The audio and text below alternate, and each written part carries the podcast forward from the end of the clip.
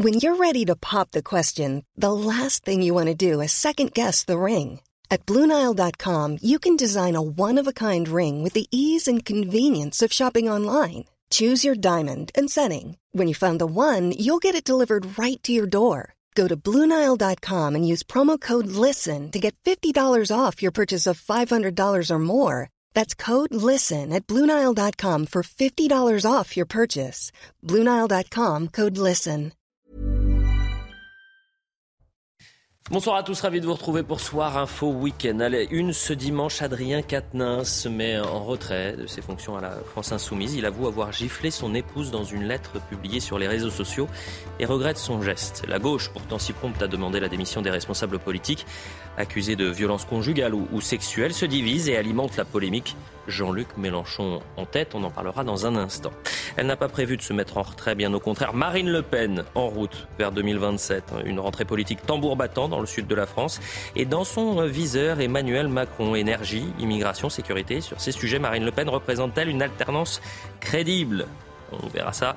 Dans Soir Info Week-end, enfin, Londres, capitale du monde, à quelques heures des funérailles du siècle. Les chefs d'État se sont euh, succédés à Westminster Hall pour se recueillir devant le cercueil. Édition spéciale à partir de 23h dans Soir Info Week-end. Voilà les grands titres de l'actualité, mais ce qu'il faut retenir de ce dimanche, c'est avec Isabelle Pivoulot.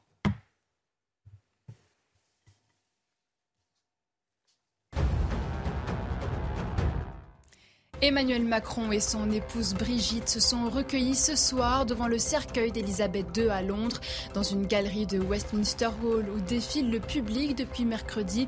Le président français s'est incliné face à la dépouille de la reine, un hommage également rendu plus tôt dans la journée par Joe Biden ou encore la présidente de la Commission européenne. Et plus largement, le Royaume-Uni s'est figé pour une minute de silence en mémoire d'Elisabeth II. Il était 20h heure locale à Londres, moment solennel pour les Britanniques, que ce soit depuis chez eux, dans les rues ou sur le pas de leur porte, comme Liz Truss, la première ministre britannique devant Downing Street. Dans le reste de l'actualité, en Gironde, un incendie est en cours sur la commune d'Arès, près du bassin d'Arcachon. Le feu s'est déclaré aux alentours de 13h30. Plus de 300 personnes ont été évacuées. D'importants moyens aériens en sont mobilisés. Les pompiers sont inquiets en raison des vents marins qui encouragent la propagation des flammes. Au moins 100 hectares ont déjà été détruits. Cinq ans après le drame de Millas, le procès de la conductrice du bus s'ouvre demain à Marseille. Jugé pour homicide et blessures involontaires, il lui est reproché d'avoir franchi un passage à niveau imprudemment, ce que la prévenue conteste. Le 14 décembre 2017, six collégiens ont été tués dans la collision entre leur car scolaire et un train. Les audiences se dérouleront jusqu'au 7 octobre. Voilà pour le point sur l'information. Et pour cette première heure de Soir Info Week-end, Raphaël Steinville, rédacteur en chef à Valeurs Actuelles. Bonsoir, Bonsoir Raphaël. Pierre Gentillet, qui est très en colère. Bonsoir, maître. Bonsoir. Euh, vous avez euh, tweeté il y a quelques minutes, on verra le tweet dans un Oui. instant, sur le déplacement d'Emmanuel Macron, qui est arrivé à, à Londres en basket. Et ça vous choque? Il aurait pu venir en, je sais pas, en jean, en short. On en verra ça dans une seconde. Non, mais, euh, il a pris le. C'est pour les transports. Il est arrivé à Londres. Ensuite, il s'est changé, bien vous en parle après. On en parle après. Pierre Gentillet, vous allez bien? Et Yves Gégaud. Yves Gégaud aussi. Oui, que mais Yves Gégaud, je euh, vais va bien aussi. moi, moi, ça va, moi ça va aussi. Yves, c'est un plaisir de vous avoir. Je vais vous montrer quelques chiffres qui sont quand même assez éloquents puisqu'on parle vraiment des funérailles du siècle Euh, et qu'on vient de vivre quand même une séquence hors du commun. Vous avez 750 000 visiteurs qui auront rendu hommage à la reine d'ici lundi. Vous avez 2200 invités qui sont attendus lundi à l'abbaye de Westminster. 4,1 milliards de téléspectateurs, ce sont les estimations euh, pour les, les funérailles demain et 125 cinémas qui euh, diffuseront ces, ces fu- ces funérailles au, au Royaume-Uni. Ce que je vous propose, c'est qu'on on parte euh, en Angleterre et qu'on rejoigne Régine Delfour, qui se trouve au château de Windsor. Ce sera la, dernière euh, étape pour euh, le cercueil et, et pour la reine Elisabeth II. Bonsoir Régine Delfour, merci d'être avec nous. Alors Windsor, c'est à une quarantaine de kilomètres de la capitale londonienne et il y a déjà une foule très importante autour de vous. Est-ce que déjà on peut parler du programme? Comment ça va se passer? Oui, bonsoir Elliot. Eh bien, écoutez, euh, le convoi funéraire euh, arrivera euh, vers les 16h devant les grilles du domaine. À 16h10, la procession débutera sur cette route de 5 km qu'on appelle la Long Walk. Elle sera rythmée au son de cornemuse. Les cloches du château sonneront toutes les minutes et puis des tirs de canon, des canons, des coups de canon, pardon, seront tirés depuis le parc. La procession sera rejointe après par le roi Charles III et quelques membres de la famille quand elle arrivera au château jusqu'à la chapelle Saint-Georges et c'est à 17h qu'un service funéraire sera célébré en présence de 800 personnes, notamment des membres du personnel de, la reine. Ensuite, c'est à 20h30 que la reine sera inhumée dans une annexe de la chapelle Saint-Georges, là où son père, le roi euh, Georges VI, euh, la Queen Mum, sa mère, et la princesse Anne, sa sœur, reposent. Et le cercueil de son époux, le prince Philippe, qui se trouve actuellement dans le caveau royal de la chapelle, sera transféré pour reposer auprès d'elle. Merci beaucoup Régine. Et puis parlez-nous de ce qui se passe autour de vous. Est-ce qu'il y a déjà du monde, des Britanniques qui attendent euh, donc euh, cette dernière étape pour la reine Elisabeth?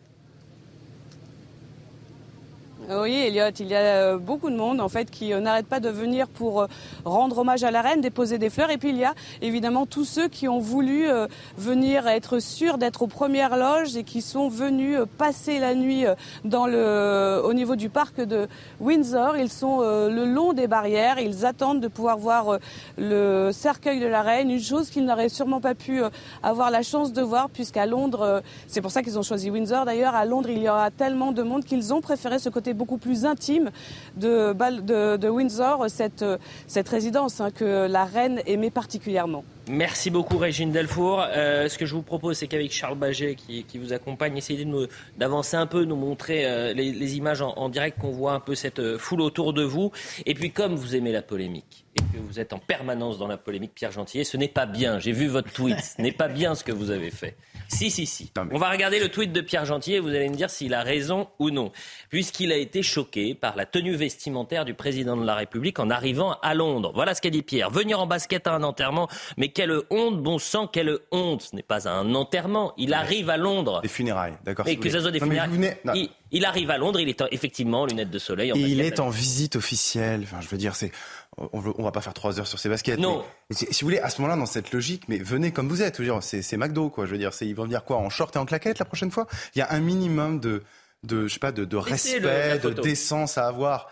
Euh, mais c'est intéressant parce que vous voyez, c'est Macron est un moderne, c'est totalement un moderne. Mm. Un ancien là-dessus justement, en respecter la sacralité du moment, serait venu peut-être en chaussures en cuir. Hein, ça fait peut-être vieux jeu. Je sais, hein, aujourd'hui dans le monde des élites, on ne vient plus en chaussures en cuir, on vient en basket. moi, je suis encore du monde des chaussures en cuir. Excusez-moi, du côté des anciens et des modernes. Mais lorsqu'il est arrivé à Londres, Pierre Gentillet, lorsqu'il était dans Westminster, il était en costume cravate. Eh ben, il savait qu'il allait être photographié et qu'il allait être euh, visionné, donc euh, il savait bien euh, qu'il allait être exposé. Et on ne peut pas. Je ne voudrais pas couper l'élan polémique de Pierre Gentillet, qui, qui fait ça très bien d'ailleurs la polémique. Honnêtement, s'il descendait du train avec son épouse. Euh, oui, mais il vient de dire quelque chose d'intéressant, Pierre, c'est qu'il est en visite officielle. Oui, c'est vrai, alors, mais on pourrait aussi dire pourquoi est-ce qu'il a des lunettes de soleil? Est-ce que ce n'est pas euh, sur cette affaire? Bon, pas voilà. le plus choquant. Euh, je, je, pense que les baskets ne doivent pas cacher l'ampleur de l'événement. Oui, mais on y reviendra. Auquel, on assiste. Oui, voilà, moi, je n'ai pas été choqué autant que ça, mais si Pierre insiste un peu pendant l'émission, je vais. Je dis la vérité, je ne devais même pas traiter ce sujet, mais comme j'ai vu le tweet de Pierre Gentillet et qu'il est sur le ah, plateau, je faisait réagir aussi. Bah, euh, Pierre Gentillet, vous avez la, la, polémique facile. Bah, ce que j'espère, il a raison. On adore la polémique. mais on adorerait pouvoir ne pas se, ne, bah ça vous choque, Raphaël Ne pas bah, s'indigner, mais tout le temps. Mais mais le fait est que bien évidemment que c'est choquant. Merci. On est deux à faire de la polémique ce soir. Non, mais tout est tout est politique et euh, le fait que le président euh, arrive, alors pas de manière totalement relâchée, mais malgré tout, c'est vrai. Pardon, il y a des conseillers en com qui sont payés pour ça. Hein, vous êtes choqué. Ça manque de classe. Manque de classe. Si les baskets ne sont pas made in France, je veux bien rejoindre le club des choqués. Si elles sont fabriquées en France, j'aurai un petit bémol. C'était la petite page et puis je le dis aux téléspectateurs, à partir de 23h, on, aura une euh, édition spéciale. Pendant une heure et demie, on va revenir sur les images les plus fortes de ces dix derniers jours. On va essayer de, détailler le, programme et ces funérailles du, siècle et, revenir sur, sur les temps forts, vraiment, euh, de, ces, euh, de ces funérailles de la reine Elisabeth II. Avant cela, revenons sur l'actualité euh, du moment et l'actualité française. On pensait en avoir fini avec les polémiques des déplacements du Paris Saint-Germain en avion et non en char à voile. Le ministre des Transports remet une couche après que le club ait posté une vidéo montrant les coulisses du déplacement du Paris Saint-Germain. C'est-à-dire qu'il joue ce soir, il joue même actuellement à Lyon. Et pour faire Paris-Lyon, ils ont pris l'avion et ils ont posté une vidéo des coulisses. Euh, alors ils sont vraiment dans les, euh, ils prennent évidemment l'avion et voilà ce que dit euh, Clément Beaune. L'erreur, je traduis, est humaine, persévérer, tout cela en latin. Vous connaissez la suite, c'est persévérer, c'est diabolique. Donc Clément Beaune remet une pièce dans la machine. Qu'est-ce que vous en pensez, Yves bah, je pense que le gouvernement, à l'heure où il va demander aux Français de faire beaucoup d'efforts, on est euh, sur un objectif qui semble d'ailleurs un objectif très compliqué, 10% d'économie sur notre énergie. Quand euh, on a tout arrêté au moment de la Covid, on a réussi à faire 8% d'économie en arrêtant l'économie du pays mmh. et en laissant les gens chez eux. Donc c'est dire si euh, la barre est haute. Je pense qu'effectivement, le gouvernement ne veut en rien euh, être assimilé à ce qui sera vécu, vous le verrez, dans quelques semaines ou dans quelques mois, comme des choses insupportables par les Français. Mais, très bien. Alors à ce moment-là, qu'est-ce qu'ils vont dire pendant le mondial de, de, de, au Qatar? vous, avez d'ailleurs. Ils vont faire comment ça va être un vrai sujet Il va dire quoi, Clément Ça va être un vrai sujet de polémique. Vous avez d'ailleurs noté que le président de la, le président de la République, il n'a pas été avec un Falcon euh, à Londres, si j'ai bien compris. Il était en train oui, sur ce sujet. Eh bien, moi, je sens monter, je pressens monter dans l'opinion le fait que les privilégiés qui auront d'autres modes de transport que celui du français moyen seront voués aux gémonies. Mmh. Et je pense que Clément Beaune, qui est un ministre intelligent, a anticipé ce qu'il sent Il a pris le train de la démagogie. Raphaël C'est d'abord euh, euh, pour lui une manière d'exister. C'est-à-dire que euh, face à des ministres qui. Oui, il aurait pu parler des baskets pour exister. Mais vous êtes taquin. Il, vous êtes il a parié des Vous êtes taquin. Non, non, mais lui aussi est obsessionnel sur, sur, sur, les, sur les trajets privés euh, en jet de, des joueurs du, PSG. Euh, je pense qu'il y a des sujets autrement plus graves. Et il peut toujours ramener ça euh, sur le PSG et considérer que le, le, club devrait faire des, des, efforts à l'heure où tout le monde devrait en faire. Mais c'est oublier quand même la responsabilité immense de ce gouvernement dans la crise énergétique que nous traversons. Donc c'est d'abord ça. C'est-à-dire que moi je pense qu'il devrait d'abord la mettre en sourdine avant de faire des leçons de morale à, à l'ensemble de sentiment, c'est qu'il anticipe ce qui sera l'état de l'opinion publique dans quelques semaines. Mais oui, mais c'est parfaitement des bien du courage pendant la Coupe du Monde au Qatar, lorsque vous aurez des gros blocs, vous dire, mais des gros blocs qui vont sera sans faire baisser de 15 degrés la température. Ce sera sans doute extrêmement polémique. Bien sûr. Et puis, si il était possible que ce gouvernement s'occupe plutôt que de s'occuper des déplacements du Paris Saint-Germain, de la sécurité dans les stades lors des événements sportifs, où ces deux dernières semaines on a vu des hordes de hooligans allemands euh, se battre avec des euh, Niçois et des Parisiens. On a on a eu un, un match entre Deval, euh, je ne suis pas le porte-parole du gouvernement, vous l'avez précisé. Nice Cologne 32 je, je veux dire une chose. Euh, si euh, le ministre des Transports euh, est accusé de ne pas s'occuper de tout son travail juste parce qu'il a fait un tweet de trois lignes, je pense que là, on est un peu aussi dans la caricature. Mais, mais c'est qu'il s'abstienne de tweeter parce il que est, il est ministre des Transports. Notre empreinte, notre empreinte numérique participe de, de, de, de, cette, de cette folie Alors, énergétique. Si c'est le cas, il faut que chacun en prenne. Mais, non, mais c'est vrai. Non, mais c'est vrai. on, parle toujours des jets, mais les serveurs, les espèces, c'est autrement. Moi, j'ai le sentiment que les excès du fric dans le foot ne seront plus supportés par les Français. c'est le même sujet. C'est le même sujet. Parce que les joueurs de foot du PSG, ils n'acceptent pas de se déplacer en train parce qu'ils ont tous l'habitude de se déplacer en jet à titre privé. C'est ça le fond du sujet. C'est pas vrai. C'est ça la réalité du sujet. La direction du Paris Saint-Germain, c'est faux. La direction du Paris Saint-Germain négocie depuis plusieurs mois avec la SNCF pour essayer de trouver une alternative à ces déplacements-là. Sauf que vous savez très bien qu'en matière de sécurité, allez mettre euh, Lionel Messi, bah allez mettre Neymar, Mbappé euh, à, la, gare, à la gare de, Lyon, alors que vous savez même pas gérer la sécurité dans un stade. Pierre Gentil. Non, mais d'abord, effectivement, il y a des questions de faisabilité. C'est-à-dire que si on ne les met pas dans, euh, dans un jet, on va les mettre donc dans un train. Donc ça veut dire quoi? Ça veut dire qu'on va utiliser des lignes qui existent déjà. Donc on va faire quoi? On va prendre tout un train, parce qu'effectivement, effectivement, pour des questions de sécurité. dire, ces gens-là, il faut savoir que ce sont des lingots d'or vivants, mhm. d'accord? Donc, euh, il faut les protéger, il faut les accompagner. Euh, ils se déplacent aussi avec des médecins. Mhm. Euh, donc, encore, nous ensuite, je vais vous dire une chose. Moi, le fond, de foot sont des lingots d'or. Mais oui, non, mais c'est ça le sujet. Non, mais, c'est ça.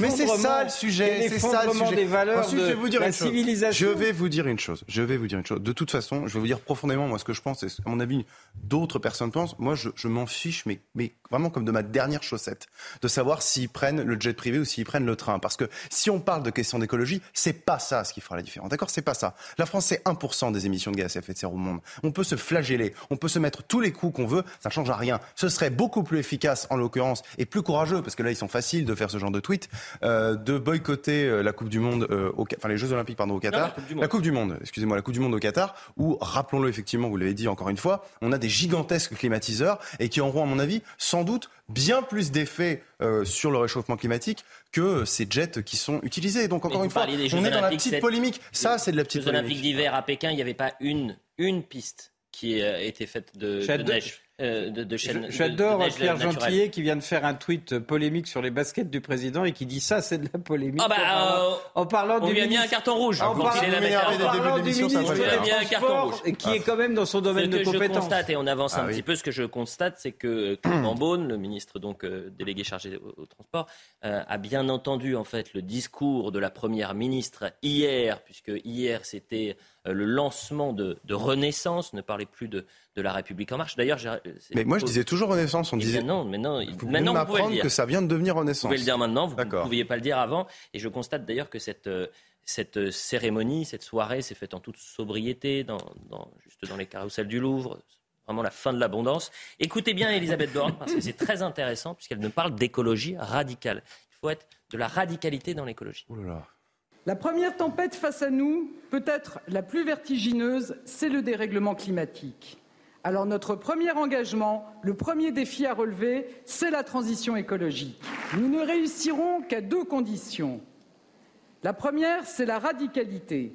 Nous devons avoir le courage de prendre des décisions audacieuses et d'entamer tous les changements nécessaires dans nos manières de consommer, de produire, de vivre. Sans radicalité, nous ne serons pas au rendez-vous. Euh, la radicalité, il faut toujours aller voir les définitions. La mhm. radicalité est l'état de ce qui est radical, de ce qui est extrême. On parle par exemple de radicalité d'une pensée lorsque celle-ci ne tolère aucune exception. Radicalité dans l'écologie, traduction maintenant politique. Là, bah, ce qu'elle ne dit pas, c'est que cette radicalité, finalement, c'est assumer la décroissance, c'est assumer que euh, notre économie euh, euh, doit se satisfaire de, de, en, produisant, en de produire moins, et, et, finalement, c'est la c'est la, c'est la fin euh, annoncée et programmée de notre industrie qui, qui devait être le, le, fer de lance de, des emplois de demain euh, de, lorsque Macron est arrivé au pouvoir il y a cinq ans. Il y a, il y a cinq ans. Donc, euh, ce qu'elle ne dit pas, c'est que cette radicalité telle qu'elle qu'elle l'envisage euh, va être totalement euh, ruineuse pour, pour notre, notre économie, nos industries. Et c'est ça qui est dramatique. Euh, la radicalité, c'est de savoir aussi qu'est-ce que ça veut dire comme ligne politique. Est-ce que c'est la ligne euh, Sandrine Rousseau euh, qui a donné quelques directives pour cet hiver Par exemple, elle dit pas de déco. Enfin, en tous les cas, on éteint très rapidement les lumières pour les décos de Noël. Et c'est encore une fois cette possibilité de, réduire la vitesse sur l'autoroute. On écoute Sandrine Rousseau. Aujourd'hui, on a des LED, par exemple, qui consomment extrêmement peu. Non, mais je parle des, fêtes de fin d'année. Hein.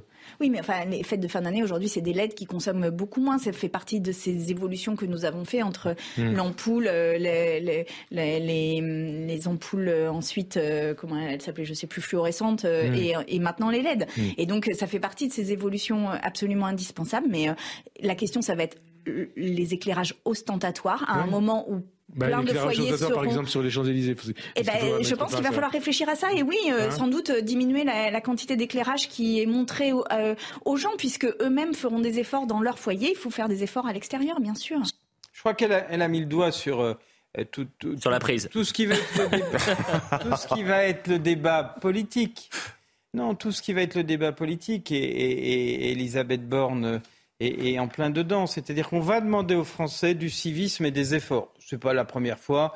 On a déjà rappelé sur votre plateau que dans les années 70, il y avait la chasse au gaspillage. On demandait aux Français aussi de faire des efforts. Ce mm. C'est pas, c'est pas nouveau. Sauf que, euh, par les temps qui courent, d'abord, ça va être une polémique infinie. Et le débat de tout à l'heure sur euh, Clément Beaune euh, commence à le montrer. C'est-à-dire, dès que le gouvernement va vouloir dire quelque chose, on va dire, ah, mais vous, vous n'êtes pas assez vertueux, vous n'avez pas éteint la lumière, vous n'avez pas fait ceci. Donc, ça va être un débat impossible pour le gouvernement. Il va être impossible de gouverner dans cet état de choses parce que le gouvernement va être en accusation. Et puis, parce que les Français vont retomber dans ce qui est quand même une forme de travers français, qui consiste à dire il suffit pas d'être heureux, encore faut-il vérifier que son voisin le soit moins que soi. Et on va avoir une espèce de chasse en disant mais moi je fais pas d'économie parce qu'un tel n'en fait pas, parce qu'un tel n'en fait pas, parce que telle structure n'en fait pas. Donc je pense que le gouvernement. Votre société me fait peur.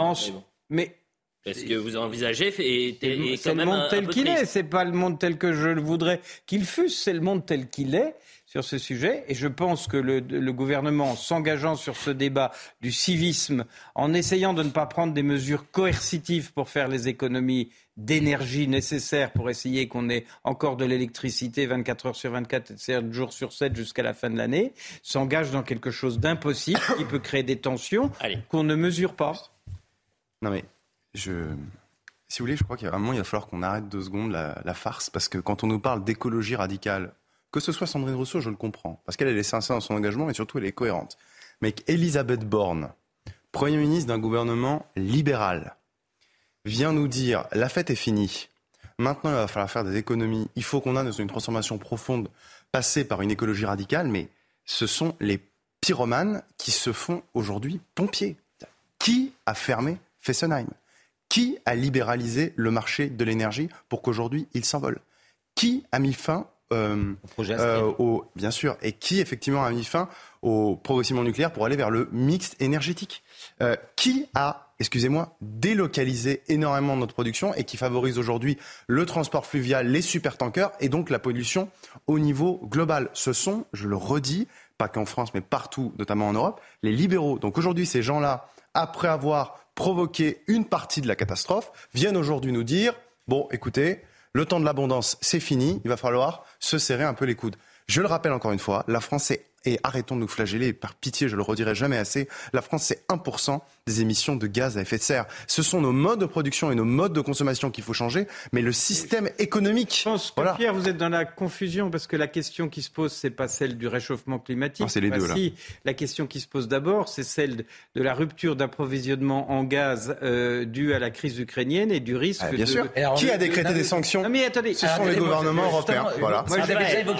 qui a décrété des sanctions Vous avez déjà évoqué cette question. Je n'ai pas votre vocation d'être procureur, donc je ne suis pas procureur. Nous sommes dans le débat politique. Je dis simplement qu'il ne faut pas expliquer qu'on est euh, très vertueux en matière de euh, réchauffement climatique, ce qui n'est pas faux dans, vos chiffres. Mais le problème qui nous guette et pourquoi est-ce qu'il faut faire des C'est les deux, mon capitaine. C'est pour éviter le grand bug électrique. Et effectivement, sans doute que beaucoup de gouvernements ont commis des erreurs en n'anticipant pas ceci on a, on a beaucoup moins à craindre. on a beaucoup moins à, craindre du blackout qu'on nous annonce, euh, euh, si on, en croit en tout cas le gouvernement qui euh, aurait refait ses recettes de gaz, ses, réserves de gaz et d'électricité, que, que du blackout des, de, de, nos industries qui ne pourront plus parce que le, le, la hausse des tarifs est telle qu'ils euh, ne peuvent pas produire euh, à, ce tarif-là. Donc c'est d'abord ça en fait le problème. C'est pas un problème de réserve, c'est un problème de coût. Quand on paye l'électricité cinq fois plus cher, le gaz cinq fois plus cher, c'est pour les entreprises c'est intenable. Non mais c'est bien pour ça que et en plus on leur demande des, on leur demande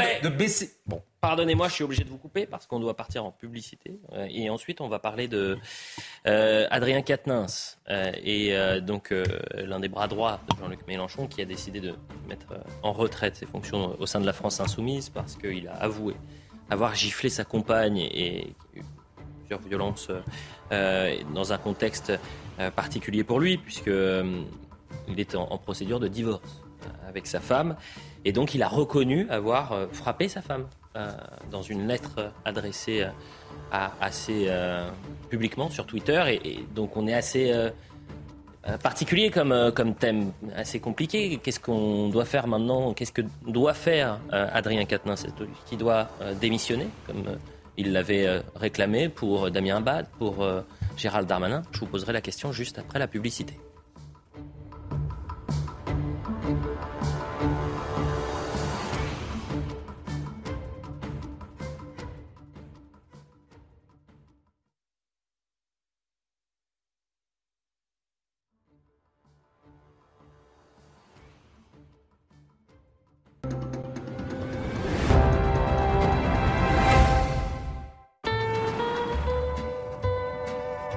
Jolie voiture.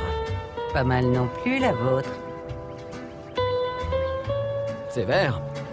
C'est bleu. Non, il a raison, c'est vert. Allons-y. heures.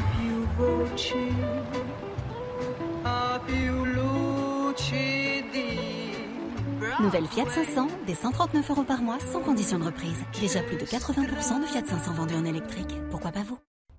22h30 sur CNews, la suite de Soir Info Week-end. Raphaël Steinville, Yves Gégaud, Pierre Gentillet pour cette nouvelle demi-heure ensemble. On va parler d'Adrien Quatennens dans un instant. Mais avant cela, euh, tout ce qu'il faut savoir sur l'actualité ce dimanche avec, avec euh, Isabelle Puboulot. Plus que quelques heures avant les funérailles du siècle, le public peut encore se recueillir à Westminster Hall jusqu'à 6h30 heure locale. Demain, le cercueil de la reine sera conduit à l'abbaye de Westminster. Après une dernière procession, Elisabeth II sera inhumée dans l'intimité dans la chapelle Saint-Georges au château de Windsor auprès de son père et de son époux. Pour ces funérailles exceptionnelles, 2000 invités sont attendus à Londres et comme de nombreux chefs d'État, Emmanuel Macron et son épouse ont été conviés ce soir à une réception organisée par le roi Charles III à Buckingham Palace. Un dîner en grande pompe où étaient invités le président des États-Unis ou encore le Premier ministre canadien. Dans le reste de l'actualité, en Gironde, un incendie est en cours sur la commune d'Arès, près du bassin d'Arcachon. Le feu s'est déclaré aux alentours de 13h30. Plus de 300 personnes ont été évacuées. Les pompiers sont inquiets en raison des vents marins qui encouragent la propagation des flammes. Au moins 100 hectares ont déjà été détruits. Voilà pour le point sur l'information. Je le disais, on va parler d'Adrien Quatennens. Il n'y a pas 36 000 questions à, à se poser autour de l'affaire Quatennens. Pourquoi? Parce que, en fait, les, responsables, notamment de la France insoumise et, euh, les élus verts, ont été en première ligne pour euh, défendre la parole des femmes, quels que soient les sujets. C'était les premiers, par exemple, à demander euh, la démission de personnes qui n'ont jamais été condamnées par la justice et qui ont toujours dit je n'ai absolument rien fait. Je pense à Damien Abad ou encore à Gérald Darmanin. Là, on est face à un responsable politique qui vit quelque chose de terrible dans sa vie privée, puisqu'il vit un divorce. Et en revanche, publiquement, il avoue avoir frappé sa femme. Il l'a giflé. Donc qu'est-ce qui doit se passer autour d'Adrien Quatennens? C'est la question que je vais vous poser. On voit le, sujet de Maxime Lavandier, parce qu'il y a maintenant deux lignes qui s'affrontent du côté de la gauche. Jean-Luc Mélenchon qui le soutient et qui n'a pas eu un mot pour, euh, euh, pour euh, la femme d'Adrien Quatennens. Et puis trois heures plus tard, il refait un tweet où il, a effectivement condamné la gifle. Et puis vous avez Sandrine Rousseau de l'autre côté qui dit bah, maintenant il doit quitter ses fonctions, se retirer un temps, et puis ensuite on verra. On voit le sujet. C'est une situation qui met à mal les instances de la France insoumise. Ce dimanche, Adrien Quatennens a annoncé se mettre en retrait de ses fonctions après les révélations d'une main courante déposée par sa femme à son encontre. Je me mets en retrait de ma fonction de coordinateur de la France insoumise pour protéger le mouvement, ses militants et toutes celles et ceux qui comptent beaucoup sur moi. Jean-Luc Mélenchon réagit à l'annonce d'Adrien Quatennens. Dans un tweet, le leader de la France insoumise pointe la malveillance policière et salue la dignité et le courage d'Adrien Quatennens, à qui il réitère sa confiance et son affection. Trois heures plus tard, le chef de file de la France Insoumise retweet Céline et Adrien sont tous deux mes amis. Mon affection pour lui ne veut pas dire que je suis indifférent à Céline. Elle ne souhaitait pas être citée. Mais je le dis, une gifle est inacceptable, dans tous les cas. Adrien l'assume, c'est bien. Même son de cloche pour Mathilde Panot qui approuve la décision du député du Nord. Adrien Quatennens a pris une décision et nous, avons échangé sur cette question, qui est une décision, je crois, juste et sage. La députée écologique Sandrine Rousseau, quant à elle, exhorte le coordinateur du mouvement des Insoumis à se mettre en retrait de tout. Il y a les violences physiques et celles qui consistent à prendre le téléphone portable de l'autre. Les violences faites aux femmes prennent de nombreux visages. Aucun n'est acceptable. La justice doit se prononcer et en attendant, Adrien Quatennens doit se mettre en retrait de tout. En attendant une suite judiciaire sur cette affaire, le désormais ex numéro 2 de la France insoumise affirme se tenir à disposition de la justice et demande à ce que son droit à une vie privée soit respecté. Quel regard vous portez sur ce dossier Pierre Gentillet? Bah, euh, C'est-à-dire que c'est un peu une suite, j'ai l'impression. C'est-à-dire que à la gauche nous explique que euh, le harcèlement euh, sexuel que vivent les femmes, leurs conditions, est dû essentiellement à l'oppression patriarcale je, croyais qu'à gauche, on, avait fait un effort là-dessus. Et pour l'instant, les affaires qu'on entend euh, de harcèlement sexuel ou de conflit, là en l'occurrence, parce qu'il n'y a pas de qualification pénale pour l'instant, en tout cas, s'agissant d'Adrien Quatennens, bah, ça vient un peu plus de la gauche, pardon. Je ne vais pas vous reparler de Tahabouaf, je ne vais pas vous reparler aussi d'Éric Coquerel, parce qu'accessoirement, Éric Coquerel est toujours président de la commission des finances, est toujours euh, député de l'Assemblée nationale. Il n'a pas démissionné, hein, malgré la plainte qui a été posée contre lui. Donc c'est intéressant de voir que, encore une fois, on est dans le deux poids, deux mesures, c'est-à-dire que quand la France insoumise, quand la gauche radicale est prise euh, la main dans le pot de confiture, si j'ose dire, eh bien là, il considère qu'il y a un traitement différent. Se mettre en retrait pour Adrien Quatennens, si je suis la ligne euh, qui avait été celle euh, qu'on recommandait pour Gérald Darmanin, c'était pas la mise en retrait, c'était la démission et la démission de son poste de député. Maintenant, sur le fond de ce que je pense, moi je vous dis, je suis amusé de voir ça. Mais en réalité, il me semble que ce sont des affaires qui relèvent de la vie privée tant qu'un délit, tant qu'un crime n'a pas été qualifié comme tel devant un tribunal, il y a la présomption d'innocence qui s'applique. Point barre. Maintenant, ils ont joué un jeu dangereux. Tant pis pour eux, c'est leur problème. Oui, enfin, moi, je ferai la distinction euh, qui va plus loin que celle qui vient d'être donnée. Il y a effectivement des cas où il y a des gens qui sont accusés et qui nient. Tant que euh, la justice ne les a pas reconnus coupables, la présomption d'innocence s'applique. En l'occurrence, euh, Adrien Quatennens a reconnu avoir frappé sa femme. Il l'a écrit. Il ne nie pas. Il, est donc, il, va donc être condamné puisque frapper son conjoint euh, est strictement interdit par la loi et, est condamnable. Donc je, ne comprends même pas la prudence qui consistera à dire qu'il y a euh, la présomption d'innocence. Il a reconnu le délit lui-même sur ce sujet. Donc, euh, si effectivement la France insoumise est cohérente, mais vous êtes euh, très violent quand il s'agit de vos adversaires politiques, il n'y a d'ailleurs pas que la France insoumise, tous les partis politiques sont comme ça. Mmh. Quand il se passe quelque chose chez les autres, vous dites oh mon Dieu comme c'est horrible. Quand ça se passe chez vous, vous trouverez euh, mille manières d'essayer de vous tortiller pour dire que c'est moins grave que chez les autres. Mais je pense que c'est même beaucoup plus grave parce que les autres cas qui ont défrayé la chronique concernant des personnalités politiques étaient des cas qui n'étaient pas avérés sur lesquels la justice ne s'était pas prononcée, sur lesquels les, personnes eux-mêmes niaient les faits. Euh, à tort. Ou, alors la justice est prononcée pour un non-lieu. Hein, attention. Hein. Euh, dans un certain nombre de cas, Gérald Darmanin, la justice s'est prononcée sur un, non-lieu en l'occurrence sur cette affaire. Et, et, quand je vois le tweet de Jean-Luc Mélenchon qui dit il a reconnu les faits et c'est bien, mais non, c'est pas bien.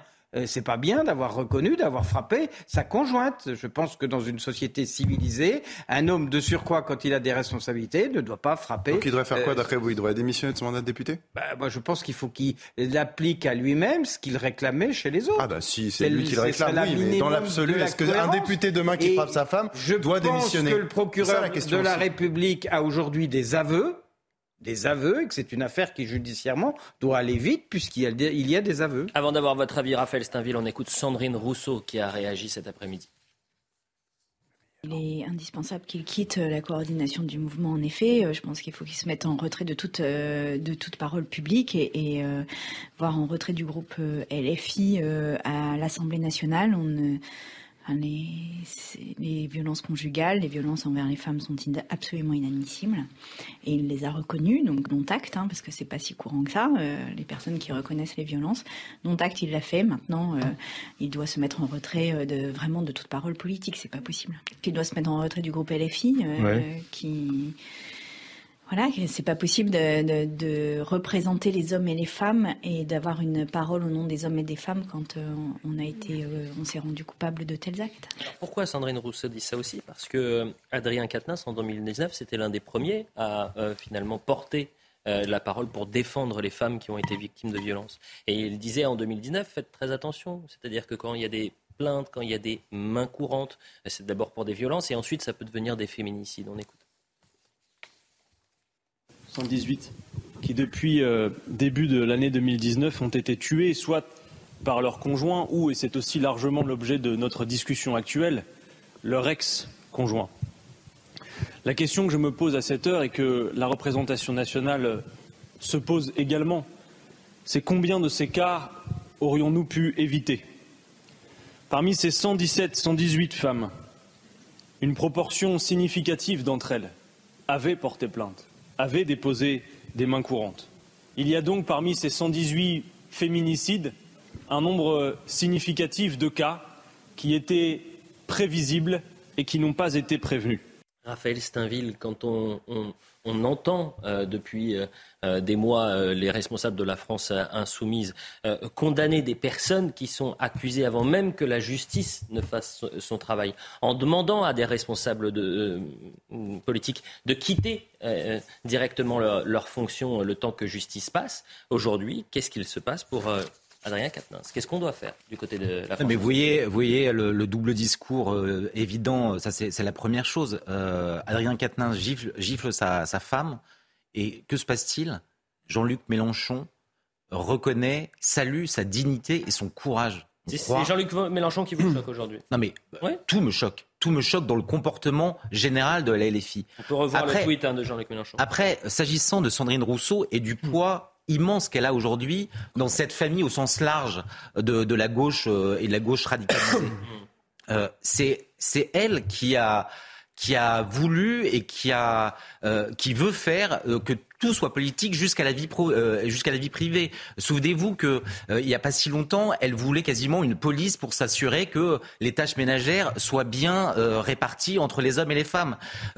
Aujourd'hui, la vie privée, elle explose à tout va. Et d'une certaine manière, euh, Adrien Quatennens, en, donnant euh, à voir et, euh, en essayant d'expliquer, de contextualiser ces, difficultés conjugales, participe de ce mouvement où, il y a un grand déballage parfaitement impudique. Mais ce qui est choquant, c'est que même dans la défense d'Adrien Quatennens, on a l'impression qu'en voulant contextualiser les choses, il s'excuse de ce geste qui serait presque maladroit en fait, on croit, on croit rêver. Tout est insupportable dans, ce qui se passe aujourd'hui.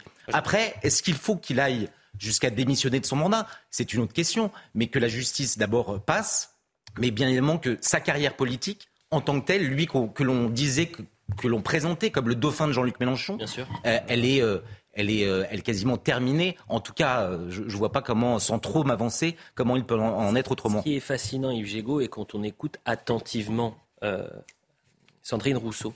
Elle ne dit pas il faut qu'il démissionne. Il dit, elle dit il faut qu'il euh, cesse toute intervention publique au nom de la France insoumise et qu'il se mette en retrait du groupe La France insoumise à l'Assemblée nationale.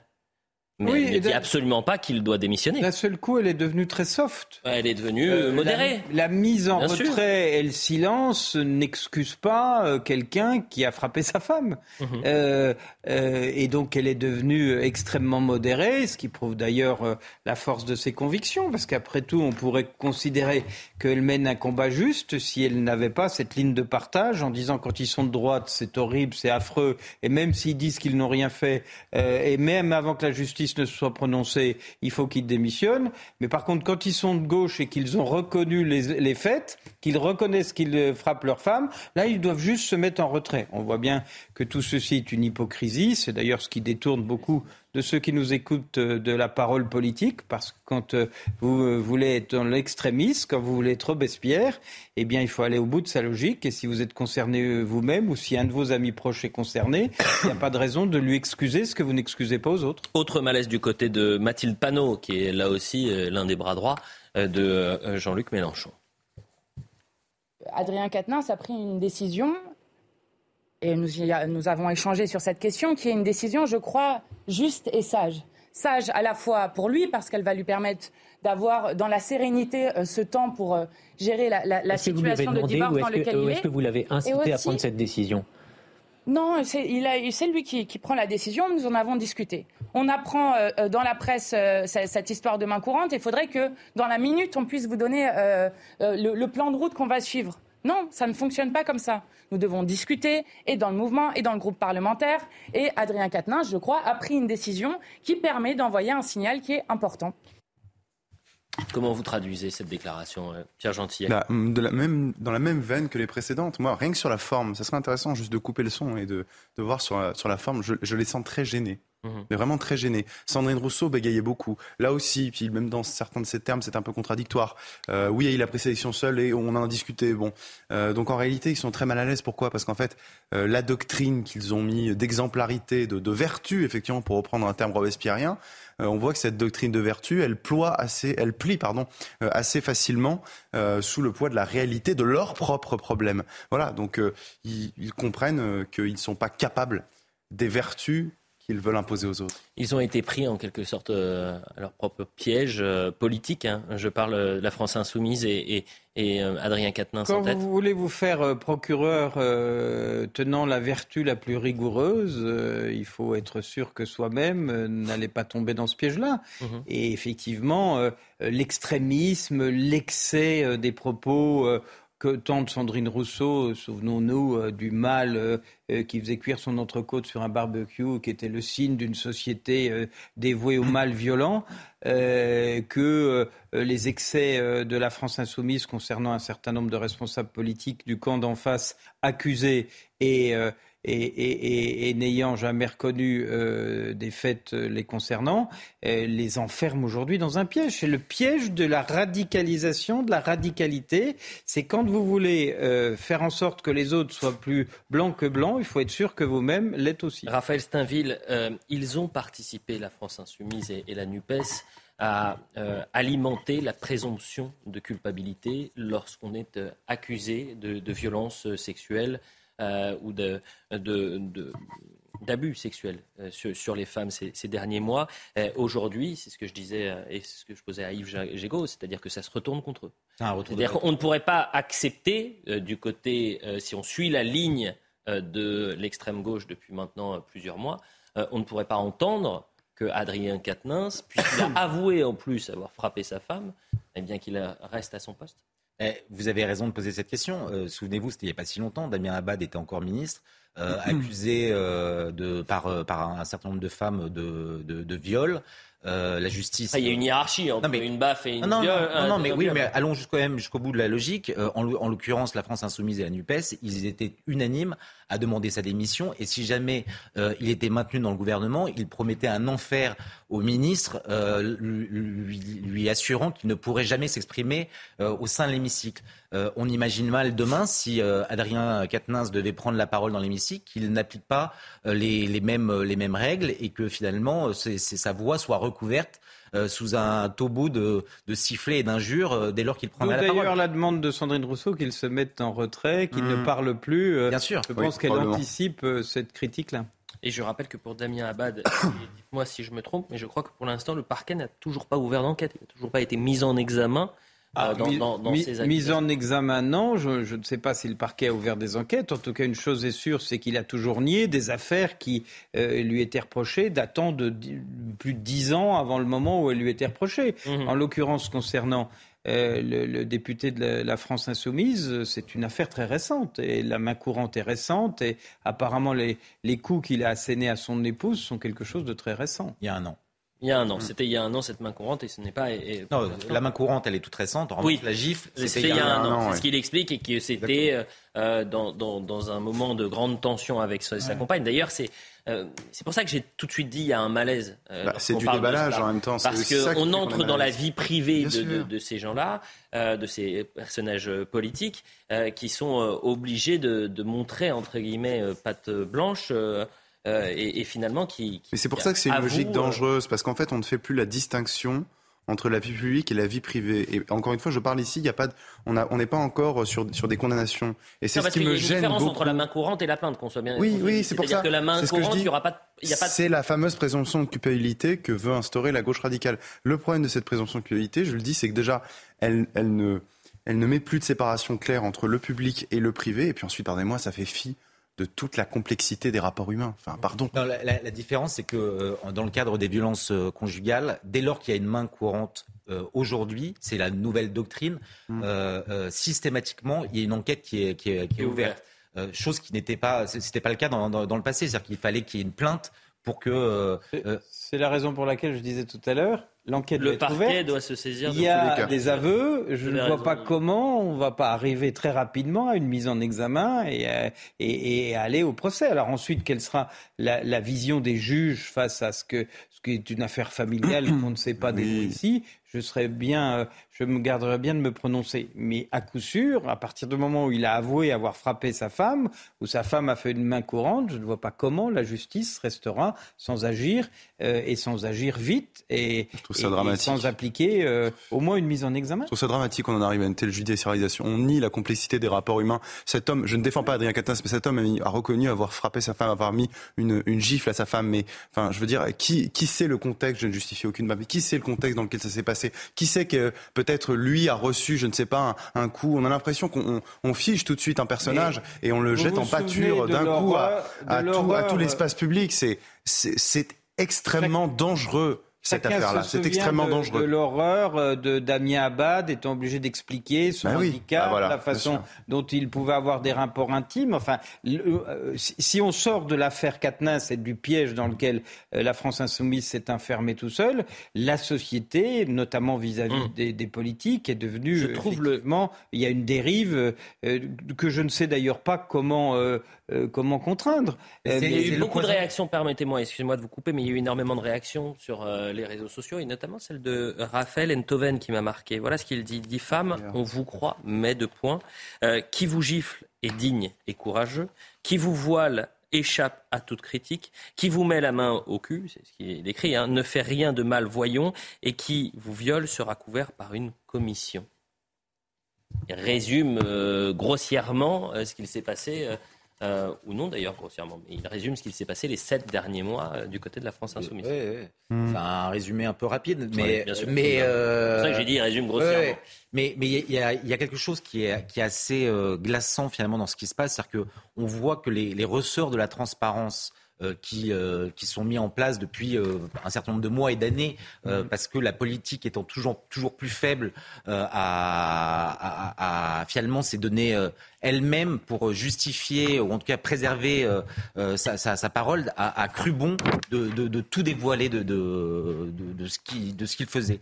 Mais c'est jamais assez. Et dans le dans ce dans ce dans ce poison finalement de la transparence, on, on en arrive justement à à, à, à, rentrer, à s'immiscer dans la vie, euh, dans la vie privée de, de, de tous. C'est le poison de l'hyper-transparence. Oui, rentrer dans le monde le début, c'est un engrenage, et qui est un engrenage qu'on aura beaucoup de mal à arrêter parce qu'effectivement, ça ne sera jamais suffisant. L'hyper-transparence, il y a une chose, et peut-être que en fait la, la, clé euh, dans cette affaire, c'est ce qu'a dit Yves dès le début. Là, on n'est pas face à euh, un cas où c'est parole contre parole. Là, on est face à un responsable politique qui lui-même avoue avoir violenté sa compagne. C'est complètement différent que les précédentes affaires. Euh, et peut-être qu'un jour, euh, il faudra réfléchir sur euh, quelle doit être, en quelque sorte, la jurisprudence dans ces dossiers-là Est-ce qu'il faut attendre la mise en examen avant de se retirer de la, un, temps de la vie politique? Est-ce qu'il faut condamnation? Parce que mise en examen ne veut absolument pas dire condamnation. mais aujourd'hui, le flou qu'il y a autour, alimenté, je le répète, par cette présomption de culpabilité à chaque fois euh, qui a été alimenté par la gauche, ben, on en arrive à, des cas comme ça. Même si celui-ci, pour moi, est un, cas différent puisqu'il il avoue avoir euh, violenté euh, son ex-compagne. Et c'est évidemment très difficile de, traiter ces sujets-là parce qu'on entre dans la vie privée. mais vous vous rendez compte l'engrenage dans lequel on entre Attendez, excusez-moi, de quoi parle À ce moment-là, vous savez quoi? Faisons une loi, hein. mais on fait une loi, on fait des lois surtout, mais faisons une loi si vous voulez. Je crois qu'il y a peut-être d'autres priorités, malheureusement. Qui, qui est accusé ou qui reconnaît, parce qu'ici c'est le cas, avoir mis une gifle à sa femme ou l'inverse de, parfois, sexe, à ce euh, moment-là, perd son immunité. Mais vous savez, moi, je suis. Il y a des lois parfois non écrites dans une société, mais aujourd'hui, on est dans une société qui n'a plus de code. Oui, mais c'est très embêtant parce que si vous voulez, encore une fois, on va aller très loin. Euh, parce que moi, je, ne vois pas pourquoi est-ce qu'on s'arrêterait là. C'est-à-dire que typiquement, vous vous souvenez cette députée qui avait mordu un taxi Vous vous en souvenez cette députée LREM À ce moment-là, ça aussi, c'est qualifiable pénalement, accessoirement. Elle n'a pas été condamnée, il me semble, mais elle a reconnu les faits. Elle aurait dû démissionner aussi. On va jusqu'où dans la judiciarisation? On s'arrête quand, en fait? Chers amis, la publicité, on revient dans un instant. Je vais remercier Raphaël Steinville et Pierre Gentillet. Alors, vraiment, j'espère n'allez pas croiser le président de la République qui a vu votre tweet. Il ne doit pas être très content. Euh, dans un instant, dans un instant, édition spéciale. Euh, puisqu'on est qu'à quelques heures des funérailles de la reine Elisabeth II avec un, nouveau plateau. Yves Gégaud joue les prolongations, mais un nouveau plateau et on va revenir sur les temps forts euh, de, ces dix jours euh, d'hommage à, la reine Elisabeth. Comment vont se passer les funérailles? Toutes les questions qu'on vous a posées, on allé voir les Français. on leur a tendu le micro, on leur a dit posez une question et les spécialistes qui seront sur le plateau vont, vont y répondre. A tout de suite sur CNews.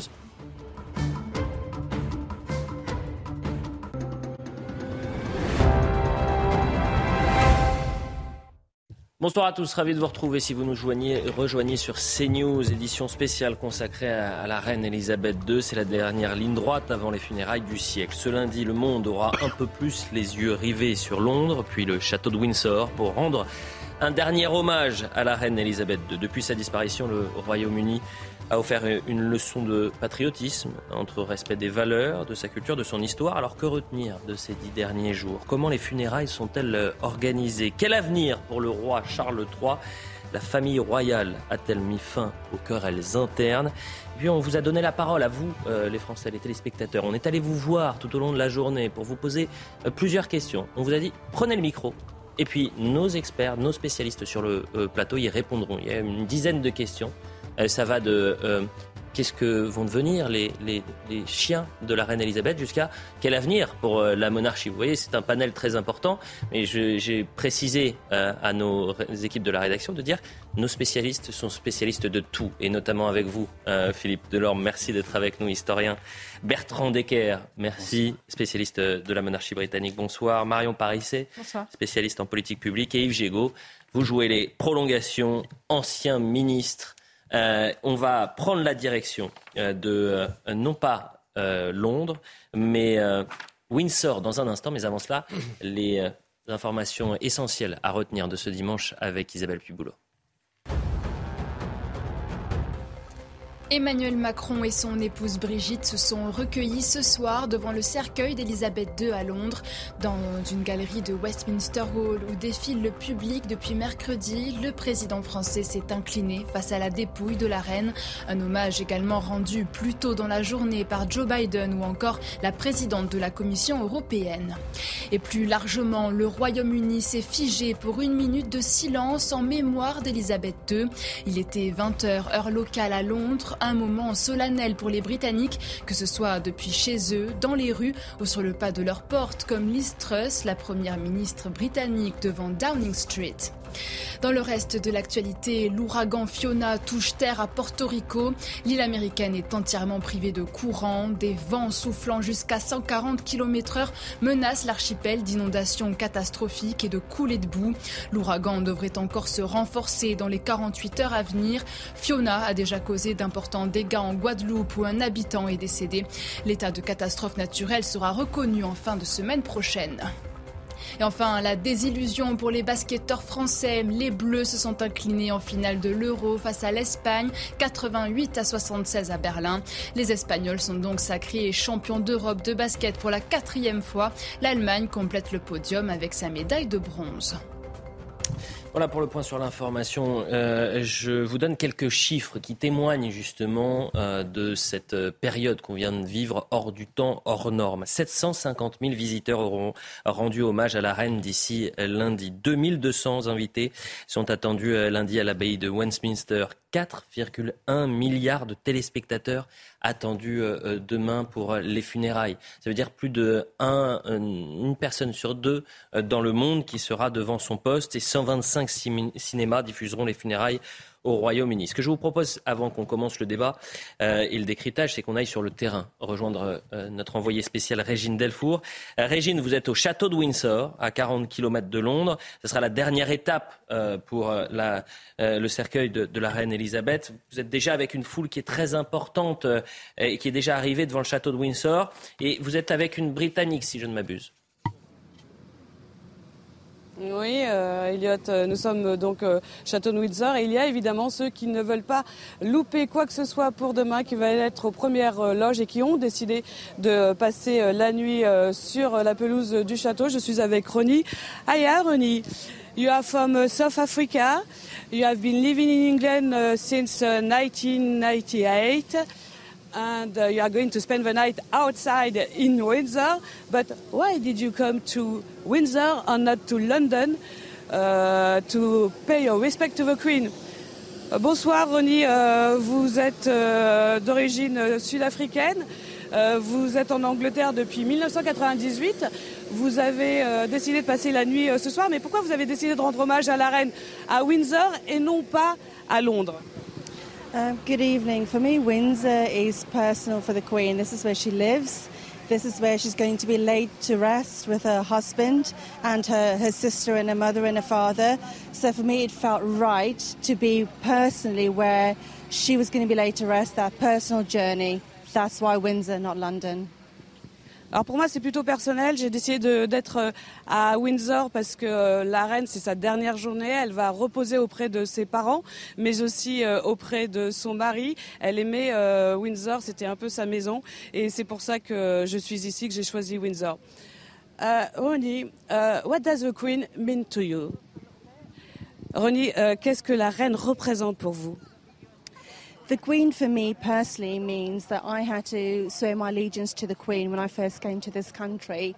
And now for me, it feels like I have to repay that loyalty and that respect to her as she was the, the voice for women, the power, the all seeing mother. She was always there for us. I feel the same. I need to be here to pay my respect to her. Comme je suis euh, Euh, de sud de, de, de, sud-africaine et que je suis venue en Angleterre, j'ai dû faire allégeance à la reine. Et pour moi, c'était important euh, d'être ici, de lui montrer ma loyauté, puisque c'était une femme euh, de plein de, courage et c'était un peu notre mère à tous. Et pour moi, c'était vraiment important de montrer cette loyauté envers la reine. Thanks so much, Ronnie.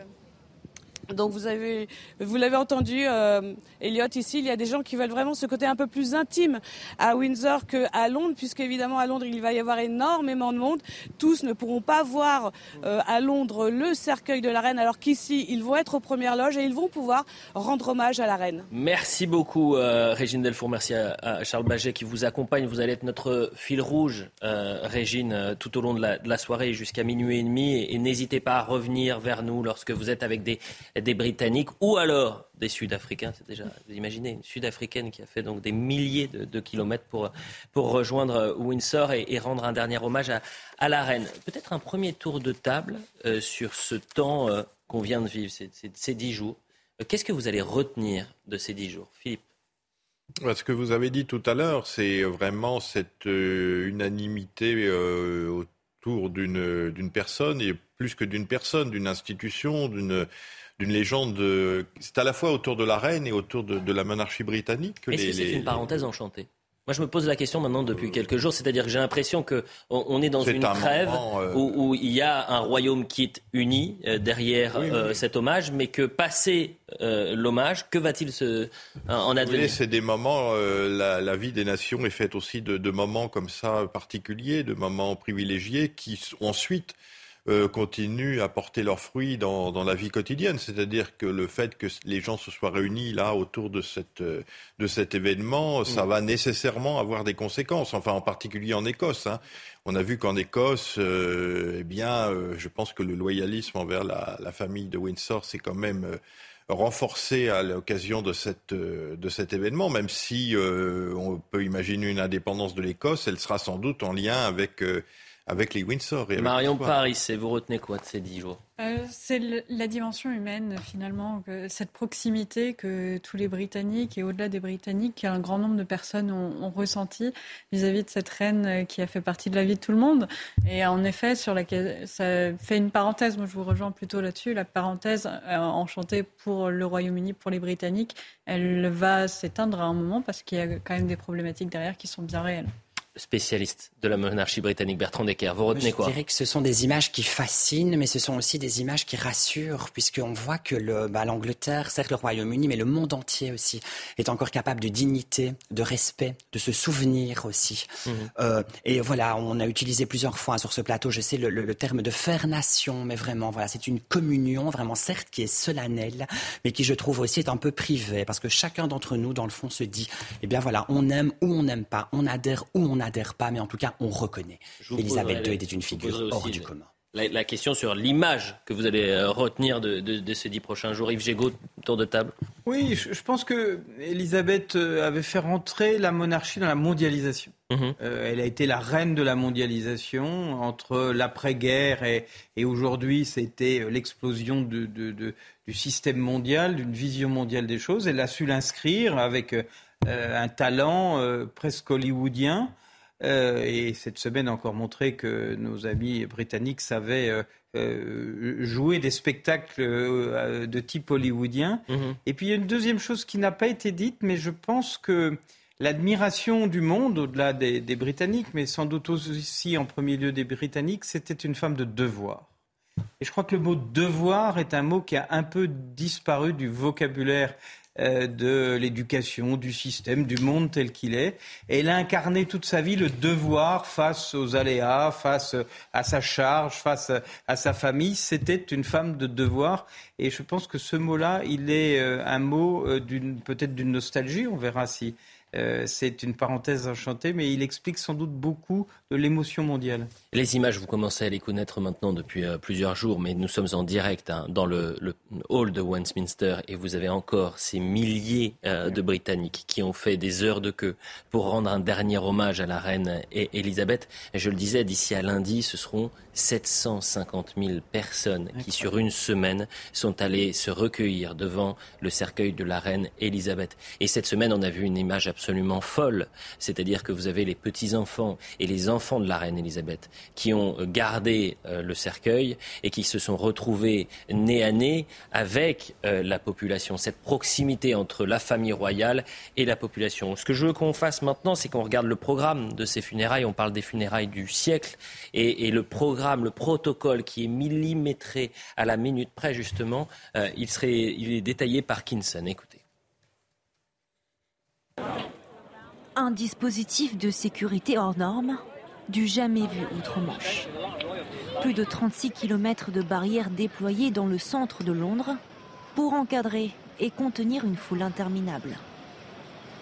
7h30 heure française ce lundi, l'exposition du cercueil prend fin à Westminster Hall pour son transfert à l'abbaye de Westminster.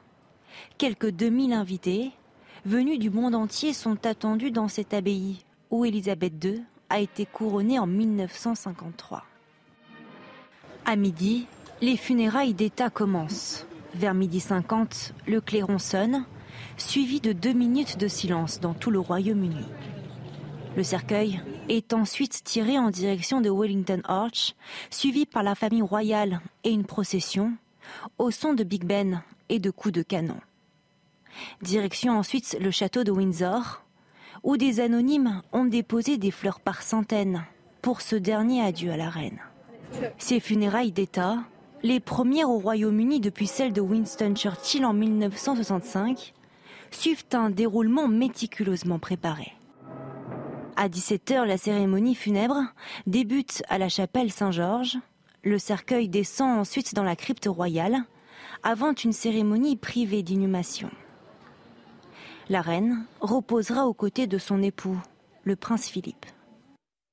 Et on va écouter une première des euh, nombreuses questions euh, qu'ont les Français à, vous poser, euh, messieurs, dames, sur le, plateau, et, notamment cette femme qui dit, mais d'où vient cet amour des Britanniques pour la monarchie et pour la reine? Écoutez.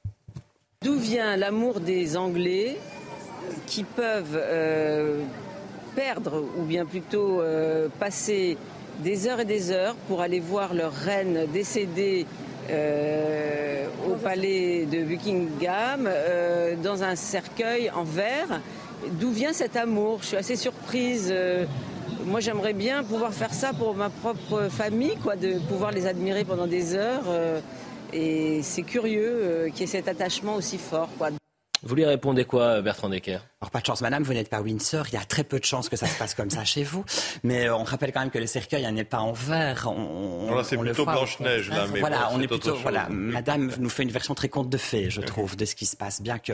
Euh, mais non, il vient simplement à la figure d'Élisabeth II. Enfin, déjà, voilà, historiquement, voilà, les Windsor, on le sait, c'est une des plus anciennes monarchies, plus de 1000 ans quand même, hein, qu'il voilà, que, que, que, l'Angleterre a des rois. Euh, évidemment, il y a ce côté historique, mais je pense surtout que les minutes, les jours que l'on est en train de vivre là, ils sont associés à Elisabeth II, à la personnalité d'Elisabeth II, à cette carrière incroyable, historique, on l'a déjà évoqué, et au fait aussi qu'on rappelle que 90% de la population mondiale aujourd'hui n'a jamais connu qu'Elisabeth II aussi. Donc on a tous le sentiment, c'est plus que le sentiment, on se rend vraiment compte que c'est définitivement une, page qui se tourne, un livre qui se ferme. Il vient de là aussi, c'est nostalgique, c'est de la nostalgie que l'on reçoit. Oui, mais après cette question, elle, elle, peut s'entendre, vraiment. On peut même se dire, mais comment ça se fait que depuis dix jours, vous avez des dizaines de milliers de personnes qui sont allés voir et se recueillir devant le cercueil de la reine. Elle dit quelque chose d'intéressant. Elle dit j'aimerais que ce soit la même chose pour ma famille. Mais pour les Anglais, c'est leur famille. Mhm. Euh, ils, en, ils enterrent leur, euh, leur, grand-mère et leur grand-mère d'une certaine manière. Mhm. C'est-à-dire qu'en fait, la monarchie, c'est aussi, euh, comme je le dis souvent, c'est un, c'est un miroir. Hein, et les gens peuvent se, se, se, regarder dans toutes ces générations qui, qui se succèdent. On a vu les, les enfants, les petits-enfants, les arrière-petits-enfants. Donc là, on a vraiment l'idée de, d'une famille qui est la famille d'Angleterre. Hein. On disait la famille de France, hein, d'ailleurs, pour parler des rois. Donc là, c'est la famille d'Angleterre. Et donc, c'est toute la famille qui se, retrouve, qui se retrouve autour de de, leur chef. Bon, comme ce n'est pas loin d'être une question qui est saugrenue, on est allé leur poser la question aux Britanniques. Mais pourquoi vous êtes allé voir la reine Écoutez. Ça signifie tellement de pouvoir lui dire au revoir. Voir mes petits-enfants la rencontrer, c'est quelque chose que je n'oublierai jamais.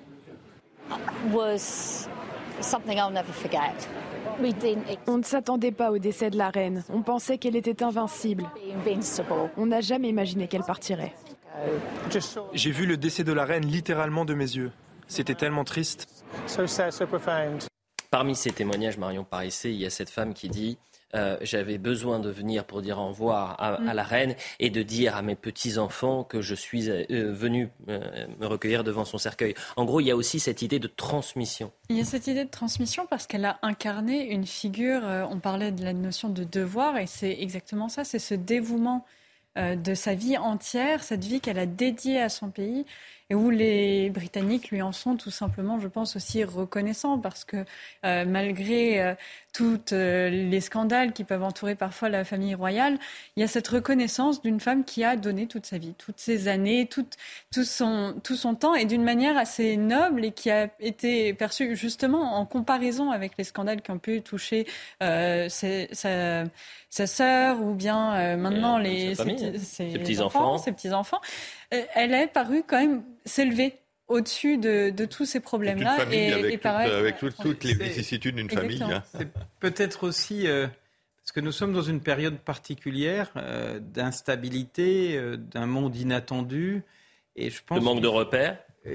C'est un manque de repères qui, crée de l'angoisse. Et je pense que le chagrin des Britanniques, il faut aussi regarder, c'est une île. Mmh. C'est une île. Et, dans une île, l'appréciation des choses est très différente que sur le continent. Et je pense que ce besoin de se resserrer autour de ce qui fait la constante, de ce qu'a fait l'Empire, de ce qu'a fait le rayonnement de la Grande-Bretagne sur la planète entière, dans un monde qui est entré encore une fois, et cette reine aura vécu la mondialisation, elle y a inscrit euh, son histoire personnelle, mais c'est aussi les grandes peurs. Et je pense que mm. euh, les, Britanniques euh, se disent qu'au fond, en, voyant ce pilier s'effondrer, euh, c'est l'inquiétude du monde qui vient. Mm. D'ailleurs, ça ouvre toutes les questions sur Charles et sa capacité à. On va en parler dans un instant, bien sûr. On va en parler. Mais attendez, il y a aussi cette fierté d'être britannique. Euh, et, je le disais, c'est une, c'est une. des deux. Mais oui, mais c'est une parenthèse qui est enchantée parce qu'avant euh, la disparition de la reine, et on, a pu le traiter nous ces derniers mois, il y a une vague en Grande-Bretagne qui n'est pas une vague massive, mais quand même une partie de cette population qui est contre la monarchie. Il y a aussi une partie de la population qui euh, est dans une une idée de déconstruction euh, euh, et finalement un rejet de ce qu'a pu être l'empire britannique et évidemment l'empire colonial à, à britannique. Cette déconstruction généralisée de, notre monde, on se rend compte qu'il y a un socle très fort de, de oui, population. C'est vrai. Euh, une population euh, voilà qui est là et qui dit non moi je ne veux pas qu'on déconstruise je veux qu'on garde un exactement. valeur, hein, exactement. Les fondations sont là et elles sont euh, imposantes. On a vu le programme pour les, les funérailles du, du, siècle avec tout ce vraiment tout ce qui est détaillé ce que je vous propose c'est qu'on regarde aussi la question de la sécurité euh, qui est une question essentielle parce que vous avez euh, plus d'un million de, personnes qui sont attendues dans les rues de, Londres demain. Et puis vous avez euh, quasiment les plus grands chefs d'État, tous les plus grands chefs d'État qui sont présents à Londres. On regarde le sujet de Maxime Lavandier. C'est une cérémonie minutieusement préparée depuis des décennies. Le Royaume-Uni mettra en place le plus grand dispositif de sécurité de son histoire, plus grand encore que celle des Jeux olympiques de 2012. Nous avons mis en place une énorme opération qui a été planifiée pendant de nombreuses années. Nous aurons déployé plus de 10 000 agents. Il s'agit essentiellement d'agents de la Metropolitan Police. Et nous avons reçu l'aide de toutes les forces de police du pays et même de certaines forces plus éloignées. Alors qu'un million de personnes sont attendues dans les rues de Londres, 1500 soldats ont été appelés en renfort, tout comme les services de renseignement. Il y a beaucoup de visiteurs qui veulent venir à Londres. C'est l'opération de police la plus importante de toute l'histoire de la police. Des dizaines de chefs d'État et de têtes couronnées sont également attendus sur place. Il leur a été recommandé de voyager en équipe restreinte, d'éviter les jets privés pour ne pas encombrer les aéroports et de ne pas voyager en hélicoptère une fois arrivés à Londres. Si certains chefs d'État, à l'instar de Joe Biden, auront la possibilité de se déplacer en véhicule blindé, une bonne partie des autres invités devront se contenter de bus collectifs, le tout évidemment sous l'œil attentif des forces de sécurité. On est en direct avec Pascal Bito Panelli, vous êtes expert en matière de sécurité. Merci d'être avec nous. Ma question, elle est euh, simple, mais euh, le sujet est très complexe. C'est comment on, sécurise les funérailles du siècle? On sécurise les funérailles du siècle, comme vous dites, avec un dispositif qui est un dispositif également unique. Euh, extrêmement millimétré, calculé sur un rétroplanning qui est important parce que on, ne le sait pas, mais euh, les autorités britanniques préparent euh, toutes ces choses en amont avec une, avec une anticipation et surtout en mettant en place une très grosse transversalité opérationnelle à travers tous les services de police britanniques, été dit, la Met, la police de City, la police des transports, mais aussi, vous l'avez vu, un renfort militaire, 1500 personnes, une armée britannique naturellement en alerte avec des renforts en profondeur, euh, la maîtrise des points hauts avec des tireurs d'élite. Au final, euh, maîtriser plusieurs vecteurs qui sont multiformes, qui sont ceux du protocole, de la sécurité, de la gestion des personnes, de la gestion des espaces et de la gestion des flux. C'est un exercice même en respectant des protocoles très rigoureux, mhm. qui restent complexes et sensibles. Euh, il y a aussi, j'imagine, euh, la question de la menace terroriste à Londres, puisque Londres a été frappé à de nombreuses reprises par euh, le terrorisme islamiste. C'est un, prisme qui, qui est pris en compte, bien évidemment, par les autorités? Naturellement, vous avez raison, euh, cette configuration est prise en compte depuis longtemps par le MI5 britannique, euh, qui a déclaré que la menace était à un niveau important. Mais il y a bien sûr, dans ce type de configuration, pas que la menace terroriste. On peut avoir des problèmes de maintien de l'ordre, on peut avoir des problèmes de gestion des flux, on peut avoir des problèmes avec un ou plusieurs déséquilibrés. Euh, il faut donc être sur l'ensemble de cette situation extrêmement rigoureux et très attentif. Et chaque événement, surtout de ce type, est toujours un cas d'espèce.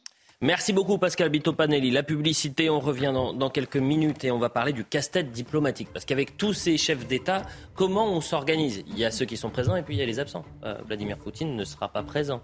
Euh, Volodymyr Zelensky ne sera pas également euh, présent aux funérailles de la reine. Et puis il y a ceux qui vont prendre le bus et ceux qui vont prendre la limousine de poids de mesure du côté de la Grande-Bretagne. Vous allez nous expliquer tout ça dans un instant.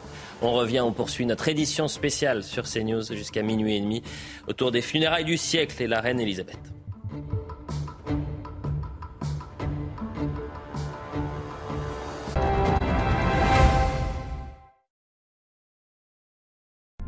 Maintenant, pour mieux gérer votre santé, tout se passe dans l'espace. Dans l'espace, vous allez pouvoir ranger toutes vos informations médicales, échanger avec vos professionnels de santé et bientôt explorer de nouveaux autres services. Mais non, pas cet espace-là. Mon espace santé, le nouvel espace sécurisé dont chacun bénéficie désormais pour s'occuper de sa santé. Mon espace santé, vous avez la main sur votre 23h30 sur CNews, la suite de Soir Info Week-end, édition spéciale consacrée euh, aux funérailles du siècle de la reine Elisabeth II avec euh, Philippe Delorme, Bertrand Decker, avec euh, Marion Parissé et Yves Gégaud. On fait d'abord un point sur l'essentiel de l'actualité et ensuite on, va parler du casse-tête diplomatique pour ces funérailles puisqu'il y a des centaines de chefs d'État. Comment sécuriser ces chefs d'État Comment seront acheminés les chefs d'État avec des bus ou alors il y a des petites exceptions, notamment pour le président des États-Unis, Joe Biden. On voit tout cela après le point sur l'info. Plus que quelques heures avant les funérailles du siècle, dans un communiqué, le roi Charles III a remercié le public pour son soutien après la mort de la reine. La foule peut encore se recueillir à Westminster Hall jusqu'à 6h30 heure locale.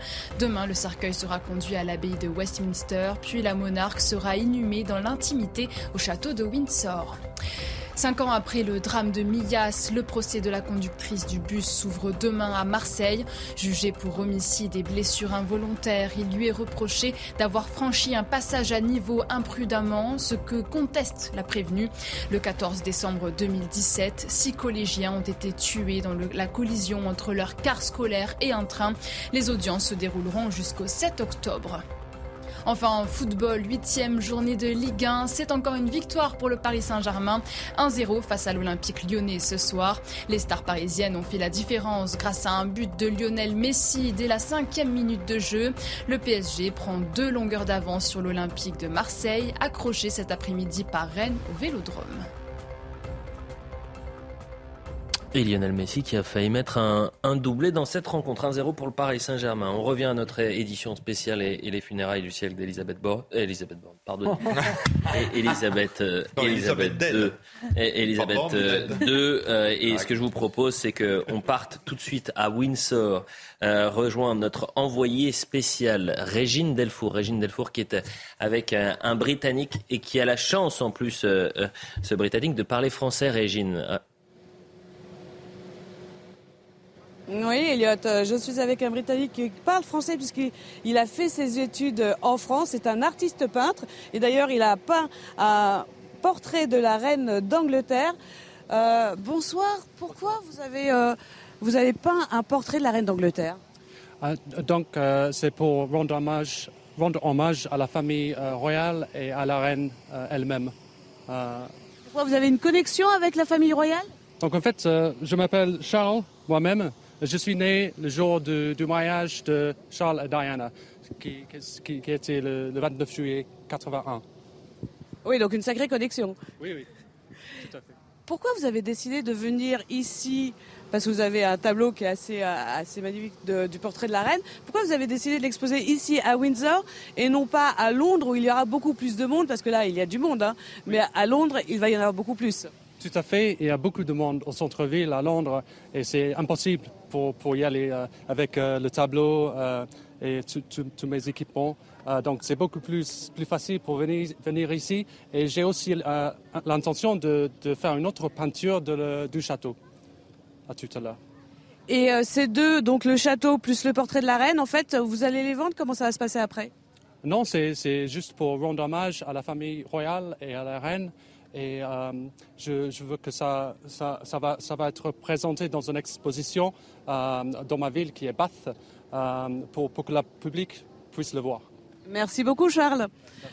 Donc vous l'avez euh, entendu, euh, Elliot, il y a différentes personnes qui sont ici. Chacun rend hommage à sa manière à la reine et Charles a voulu euh, faire ce portrait de la reine Elisabeth II. Merci beaucoup pour ce témoignage, Régine Delfour. Merci à, Charles Baget qui vous accompagne également, un autre, un autre Charles. On est également en, direct ce soir avec Pascal Ossignac, qui est chef étoilé à Londres. Bonsoir Pascal. vous êtes un franco-londonien euh, désormais. Racontez-nous un peu ce que vous avez vécu ces dix derniers jours. J'ai appris, euh, comme tout le monde, euh, pour moi c'était durant le service, le décès de la reine et ça a été un choc parce que la moitié de la salle est partie en fin de compte, n'a pas ou a annulé les réservations le soir même, donc c'était quand même assez spécial. Et puis c'est vrai que durant la semaine, bon, nous on travaille, donc on, on a vraiment des journées complètes, mais on se rend compte qu'il y a une fébrilité totale dans la ville. Euh, on parle que de ça. Euh, tout le monde suit les, nouvelles. Euh, donc c'est très, étrange comme, ambiance. Bon, là, il y a le paroxysme entre ce soir et demain. Ce matin, j'ai couru parce que j'habite à côté de la cathédrale Saint-Paul et j'ai fait mes 6 km habituels autour de la Tamise. Et c'est vrai que bon, je, courais, la queue était absolument démentielle, du jamais vu. Euh, bon, j'aurais jamais fait la queue pour aller euh, me recueillir devant le cercueil de, la reine, euh, mais bon, en même temps, je peux comprendre ceux qui le font. Pascal Ossignac, est-ce que, parce que là, ça fait dix jours que finalement on vit hors du temps à, Londres et plus généralement en, Grande-Bretagne, est-ce qu'il y a une certaine crainte du jour d'après? En tous les cas, économiquement parlant, oui. j'ai du mal à. Vous savez, je suis maintenant aussi citoyen britannique, mais je ne suis pas, vraiment royaliste. Donc, je vois ça un petit peu sur le, sur le côté. J'ai eu plusieurs petites expériences en étant invité à Buckingham ou même à côtoyer le prince Charles à Highgrove, dans sa résidence euh, euh, du côté de Bath, euh, pour parler fleurs, en fin de compte, c'était très intéressant. Mais au-delà de ça, de ces anecdotes, nous, ce qui nous intéresse, c'est de savoir comment on va pouvoir s'en sortir économiquement. Et concrètement, la restauration, que ce soit d'ailleurs en France ou autre, mais, en Angleterre, avec le Brexit, on, est, on est dans le dur et on rentre de plus en plus dans le dur parce qu'on pas, on, on voit pas comment ça va comment les mois vont se, euh, comment l'hiver, on va pouvoir gérer l'hiver. quand on travaille à la semaine, on n'a aucune idée, on n'a aucune vision. Donc il y a la crainte de cette crise de, l'énergie et cette inflation qui touche également euh, les Britanniques. Mais euh, là, vous m'intéressez, puisque vous avez dit, Pascal, que vous avez rencontré le, roi Charles III. Il est comment, le roi Charles III, à, en privé? À, l'époque, prince. prince de Galles. Bien sûr. Mais il est, il, est, il est absolument charmant, à vrai dire. Euh, c'était euh, une après-midi. Euh, nous étions une quarantaine de personnes invitées à visiter les jardins de Highgrove. Vous savez que c'est un homme qui, adore la nature et, et, qui jardine beaucoup, j'imagine aussi. Mais enfin, il a aussi pas mal de jardiniers. Et à la fin, donc, il y a eu, on a, tout le monde a pu serrer la main du, prince et puis avoir un petit mot. Il y avait un échange très très sympathique. Et puis j'ai été surpris parce que ça se passe au printemps et il n'y avait aucune tulipe. C'est la période assez prolifique pour les tulipes. Et puis, moi, je cuisine les tulipes, en fin de compte, dans mon restaurant. Euh, et, donc, je lui pose des questions, mais pourquoi vous n'avez pas de tulipes? Donc, il a été, euh, on a commencé à échanger, et puis euh, j'ai dit, mais vous savez, vous devriez manger et demander à votre chef, à Egrove, de vous cuisiner des tulipes. Alors, il était surpris parce qu'il ne savait pas que les, tulipes étaient comestibles, et on a commencé. Alors, j'ai commencé à élaborer une recette avec lui et ça a duré dix minutes. Les gens étaient un peu impatients à côté de moi, mais on a eu un, un échange assez atypique et c'était euh, et c'était très très mignon, enfin très charmant.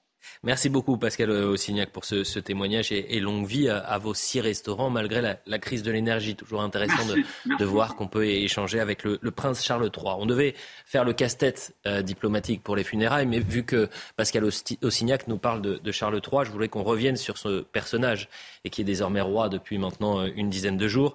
Euh, il accède au trône à l'âge de 73 ans. Il aura la, lourde tâche de maintenir l'équilibre aux soins du, du Royaume-Uni et c'est moindres faits et gestes ont été épiés, décryptés tout au long de ces, derniers jours. Et puis, il y a des images qui, euh, finalement, peuvent interpeller, notamment ce qui s'est passé en, Irlande du Nord. C'était mardi dernier. Il va pour signer le livre d'or adressé à, sa mère, la reine Elisabeth. Et puis, il se trompe dans la date. Et puis, il y a un problème avec le stylo. Revoyons la séquence. Il s'énerve un petit peu. Et vous allez me dire ce qui peut euh, être décrypté là-dessus. I just had to put, is it September 12th? 13th, sir. Oh, God, in the wrong date. 13? Yes, sir. You sound 12 earlier. Where did I put the 12? I something 10. Oh, God, I hate this. Oh, look, it's going everywhere. Hang on. So nobody got it wrong. Where is the man? Oh, look, it's everywhere. Oh, there is bloody thing. What I do is everyone's stinking Comment on peut décrypter cette séquence Alors déjà, c'est on a parlé de plantes, mais ce n'est pas, ce n'est pas, ce n'est pas un légume. Hein. Il a des réactions humaines, ce qui me paraît assez logique. Lorsque vous mettez plein d'encre dans les doigts, vous n'avez en général pas une réaction euh, complètement amorphe. Non, c'est tout à fait, tout à fait ordinaire comme réaction. Euh, je dirais que euh, si j'étais méchant, que les peut-être que les, les, les, gens du Sinn Féin, hein, les indépendantistes irlandais qui dirigent maintenant le, le Parlement là-bas, ont fait, exprès. de lui mettre un stylo baveur. Enfin bon, la légende dit que maintenant il a son stylo personnel pour euh, tous les déplacements. Non, mais là c'est bon, c'est de l'anecdote et c'est vrai que voilà, c'est un personnage aussi qui est peut-être plus, effectivement, plus extraverti que, sa mère. Hein. Sa mère, euh, en dehors du fait de, faire ce petit geste, d'ailleurs, les, poupées à son effigie font toujours ce petit geste-là. Mhm. Euh, et puis de demander aux gens, vous venez d'où, euh, combien avez-vous d'enfants? ou des choses comme ça. Lui, il est peut-être effectivement peut-être un peu plus communicatif. Voilà, c'est un. C'est aussi ça qui a marqué euh, ces derniers jours euh, Bertrand Decker, c'est cette proximité. On le voit à l'image du roi Charles III euh, qui va serrer des mains, qui va vraiment au plus près de ces sujets, chose qu'on ne pouvait pas voir avec la reine Elisabeth. Oui, absolument. On le dit, il est plus spontané que sa mère, moins mesuré que sa mère, et il va aussi beaucoup plus à, la rencontre des gens. Le, règne d'Elisabeth II s'est terminé maintenant. Bah, il y aura 11 jours demain, 10 jours aujourd'hui, et déjà on voit qu'on est passé dans une autre ère, dans une autre dimension. Ce sont des images qu'on n'aurait pas vues euh, avec Elisabeth II, pas dans ce cadre-là. Lorsqu'il y avait un bain de foule avec Elisabeth II, il était prévu forcément à l'avance. Il n'y avait jamais d'organisation, de décision comme cela euh, de dernière minute. Euh, c'est vrai qu'avec Charles III, on voit vraiment déjà qu'on assiste à quelque chose. C'est une évolution lente, hein. c'est-à-dire que ce que faisait Elisabeth II, Victoria ne l'aurait pas fait. Enfin voilà, on a une évolution au fur, au fur et à mesure des, des des règnes, de, voilà, avec la société de notre temps, ce qui paraît logique. effectivement, Victoria n'avait pas non plus la même attitude. Elle avait cette attitude guindée et, moralisatrice que n'avaient pas ses ancêtres, qui eux étaient beaucoup plus euh, dans la gaudriole. Vous voyez, enfin, les choses évoluent dans tous les sens. Ce qui est intéressant avec euh, le nouveau roi, c'est qu'il a été un de ceux qui, depuis longtemps, parlent d'écologie. Mhm. Euh, ont pris conscience d'un certain nombre de choses, ont évoqué euh, l'alimentation, enfin beaucoup de sujets. Il ne l'a pas fait euh, dans l'effet de mode, il l'a fait au contraire à un moment où ce n'était pas du tout dans l'air du temps, où il était très en anticipation. Et, et je pense que ça le place quand même, de ce point de vue-là, comme un souverain de son époque, parce qu'il est un de ceux qui dit depuis longtemps qu'il faut se nourrir différemment, qu'il faut arrêter les pesticides, qu'il faut manger bio, qu'il faut préserver la planète. Et il le dit avec force. Ça lui a d'ailleurs été reproché politiquement, enfin sur le terrain politique. Mm. Et, c'est lié aussi à ses études d'anthropologie, d'histoire. C'est quelqu'un qui a été proche, euh, proche des Je pense, nous n'avions pas vis-à-vis de la reine Elisabeth une telle vision de quelque chose qu'elle aurait porté, hormis, hormis le, le, poids de la couronne et la dignité de son rôle. Et, je trouve que, c'est intéressant, euh, cette évolution. Et pour répondre à ce que vous disiez tout à l'heure, je ne pense pas qu'il y ait de rupture. Je pense que à la fois le retour de la vérité économique qui va peser sur nos amis britanniques et la présence de Charles et de Camilla qui va être quelqu'un que euh, chacun va avoir euh, intérêt ou, goût à découvrir, fera qu'il n'y aura pas de rupture dans cette histoire de la monarchie. Elle sera différente. C'est une saison, euh, je ne sais pas combien, si on était euh, sur, euh, sur une saison de, à épisode, mais je ne pense pas qu'il y ait de rupture de ce point de vue-là. On va regarder ce sujet qu'on avait proposé cette semaine sur le roi Charles III, qui a attendu donc plusieurs décennies avant de, prendre les rênes du, du pouvoir. Et regardez, parce qu'il a quelques exigences, le roi Charles le III est certes très moderne, mais ça reste un roi. Après plus de 70 ans passés à mener une vie de prince, le roi Charles III arrive à Buckingham Palace avec ses valises et ses multiples manies. À commencer par ses pyjamas qui doivent être repassés tous les matins. Ses lacets de chaussures, eux aussi à sa demande, n'échappent pas au fer à repasser. Dans sa salle de bain, le dentifrice doit être étalé par ses valets sur sa brosse à dents sur une longueur de 2 cm. Au fil des années, ses anciens employés dévoilent les manies même les plus intimes du roi Charles III. Par exemple, lors de chacun de ses déplacements, il emporte avec lui sa propre lunette de toilette et son papier.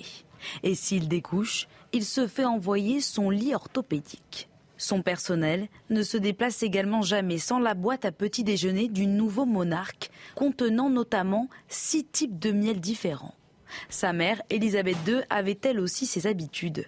Pour ne pas tacher ses doigts, ses domestiques devaient repasser son journal. Une aversion pour l'encre qu'elle a transmise à son fils.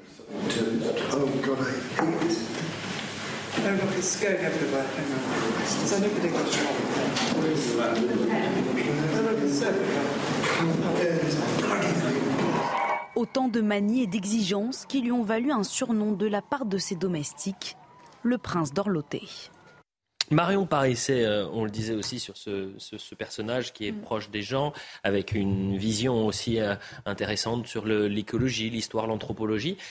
On dit normalement que le roi ne fait pas de politique. Mais est-ce que Charles III restera roi ou il sera aussi un peu chef d'État et va faire en quelque sorte de la politique? En, tout cas, dans son premier discours, euh, ce qu'il a annoncé, il a bien récapitulé ça en, en rappelant qu'il euh, était conscient de, son rôle et des limites justement euh, qui vont avec et qu'il entendait bien être le roi de tous les sujets britanniques. Et ce qui implique implicitement de mettre en retrait potentiellement un certain nombre de ses opinions euh, personnelles sur des sujets qui peuvent euh, parfois cliver, alors que justement la figure royale est censée au contraire euh, unifier le, peuple britannique.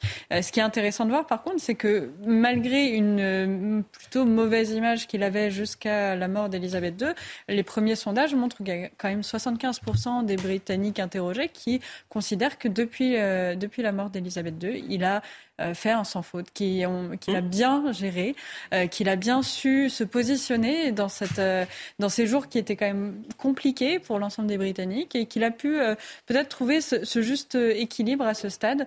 reste à voir si ça durera. Alors tout au long de cette émission, et je le dis aux téléspectateurs qui viennent de nous rejoindre, on est allé tendre le micro et les téléspectateurs, les Français, vous posent des questions. Il y a une question sur Charles III assez intéressante.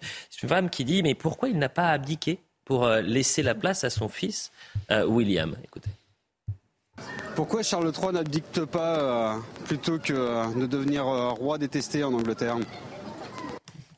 Ah, c'est assez court. déjà, il y a une réponse. il y a le devoir, le devoir. Il y a une réponse dans la question. Euh, il, présume qu'il est détesté, ce qui est faux, puisqu'on voit qu'il a 75% d'opinion favorable, ce que notre président de la République aimerait bien avoir, j'imagine. Non, mais euh, c'est une réaction de républicain, je dirais. Euh, la monarchie, justement, on ne choisit pas son monarque. Mm.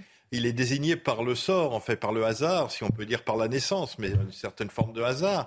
Donc il arrive en son temps et il va jouer son rôle le temps qu'il faudra. Et, pendant ce temps-là, son fils, qui a trois enfants à élever, va pouvoir se préparer et, vivre une vie de famille euh, quasi ordinaire, enfin en tout cas plus simple, plus, plus, plus tranquille que s'il avait dû assumer la couronne. Donc voilà, c'est la succession logique des, des, générations dans, une, dans, un régime, dans un régime royal. C'est tout à fait ça.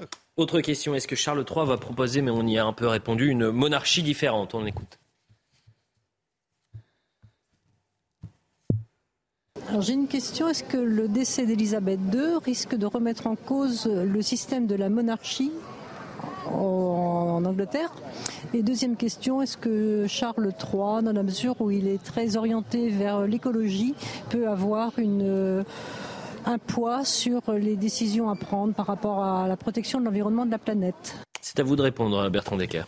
Euh, oui, indiscutablement. Donc la monarchie va-t-elle changer? Ben, On dit que oui, voilà, apparemment, ce qui semble filtrer, c'est qu'il souhaitera, il souhaiterait une monarchie qui va être un petit peu enfin, plus réduite déjà. Il va vraiment faire diminuer considérablement le nombre de, membres actifs au sein de cette famille royale-là en, en, restreignant vraiment très très fort au roi et aux héritiers vraiment directs. Et alors, il voudrait une monarchie, dit-on, plus simplifiée. Le défi maintenant de Charles III va être de conserver la la magie et l'aura de cette famille royale des Windsor qui règne vraiment en quelque sorte sur le monde entier en matière de renommée euh, sans euh, voilà voilà il faut pas il faut pas ternir la magie euh, et en matière d'écologie oui bien sûr il va il aura la possibilité de voilà s'il ne peut pas vraiment s'exprimer en tout cas il va pouvoir influer de diverses façons que ce soit et on sait très bien que l'écologie pour lui est un sujet qui lui tient particulièrement. Dit par, par Bertrand et à mon avis, très juste. Le, roi, la reine, hier, le roi aujourd'hui, reçoit chaque semaine le, Premier ministre, ou la Première ministre en l'occurrence aujourd'hui. Je pense que dans ces conversations, ils font beaucoup de politique. Et ce sont des conversations privées, personne ne sait euh, euh, les raconter. Alors je sais qu'il y a des séries euh, qui ont essayé l'exercice, mais c'est justement la partie la plus secrète qui, qui n'est jamais dite.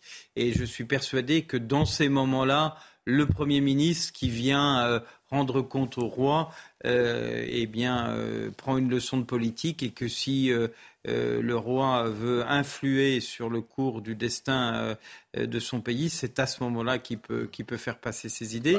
Et, sa, sa, force, sa pérennité, sa durée dans le temps fait que un politique, même le plus aguerri, doit l'écouter.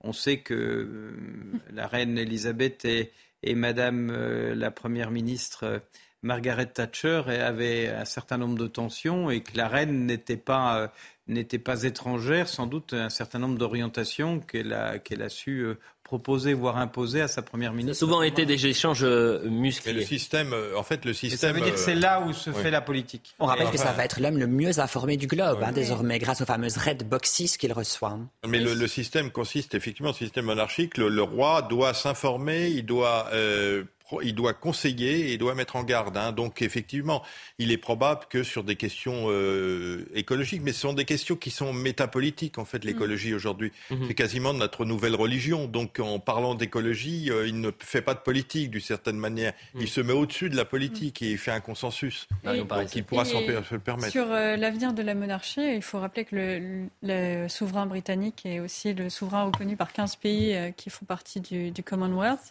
Et aujourd'hui, la question se pose pour certains de faire de la transition vers la République. Alors, à ce moment, en ce moment, alors que la figure d'Elisabeth II vient de disparaître, peut-être que justement Charles III n'aura peut-être pas la même aura, la, même influence pour pouvoir euh, maintenir, notamment l'Australie, qui a nommé il y a deux mois un ministre pour assurer la transition vers la République. Ça peut accélérer peut-être certaines dynamiques dans, dans ce Je crois que le Premier ministre australien ou la Première ministre a dit que ça ne sera pas pendant mon mandat de Premier ministre. Alors déjà, euh, ça représente... Ils ont un ministre euh, qui est en charge. Euh, si on avait un message à envoyer à nos amis britanniques, même la plus belle des républiques en Grande-Bretagne n'aurait pas 4 milliards de téléspectateurs pour quelque événement que ce fût. Et donc en termes de rayonnement pour la Grande-Bretagne, de ce qu'on appelle le soft power, la, la puissance non coercitive, c'est un atout gigantesque pour la Grande-Bretagne d'autant plus euh, isolé après le Brexit. Je pense que euh, le peuple britannique sent bien que sans la monarchie, euh, il n'aurait pas le même rayonnement sur la planète. On est ensemble jusqu'à minuit et demi et on va continuer de décrypter, décoder et revenir sur les temps forts de, ces dix derniers jours et, les hommages qui ont, afflué tout au long de, ces, jours-là pour la reine Elisabeth et puis aussi les images marquantes et cette, cette God Save the King qui a été scandée par la foule au moment où le roi Charles III est arrivé. Regardez.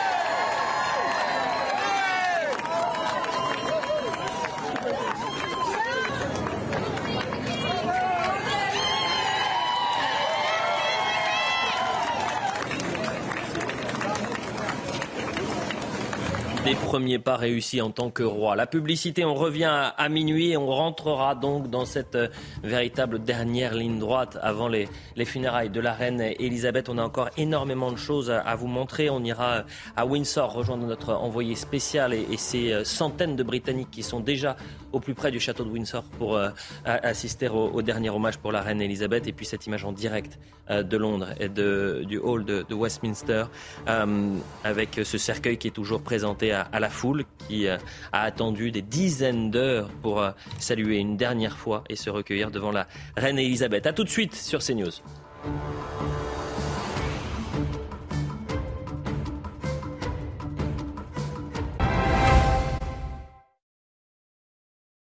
14% d'ingrédients d'origine végétale, 100% sanitol.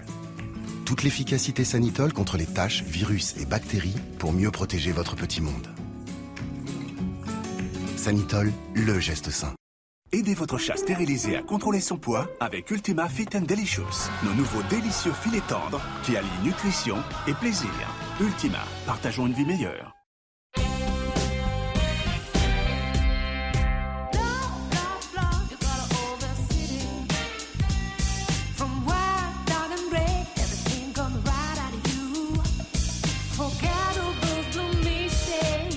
La vie est plus belle en couleur. Citroën C3 est à partir de 199 euros par mois sans apport. Avec garantie et assistance offerte pendant 4 ans. En ce moment, découvrez Citroën C3L, édition limitée. Portes ouvertes du 16 au 19 septembre. Il est minuit, on poursuit cette euh, édition spéciale sur CNews. C'est donc le jour J et les funérailles du siècle. Il ne reste plus que quelques heures aux milliers de Britanniques pour euh, rendre un dernier hommage à la souveraine.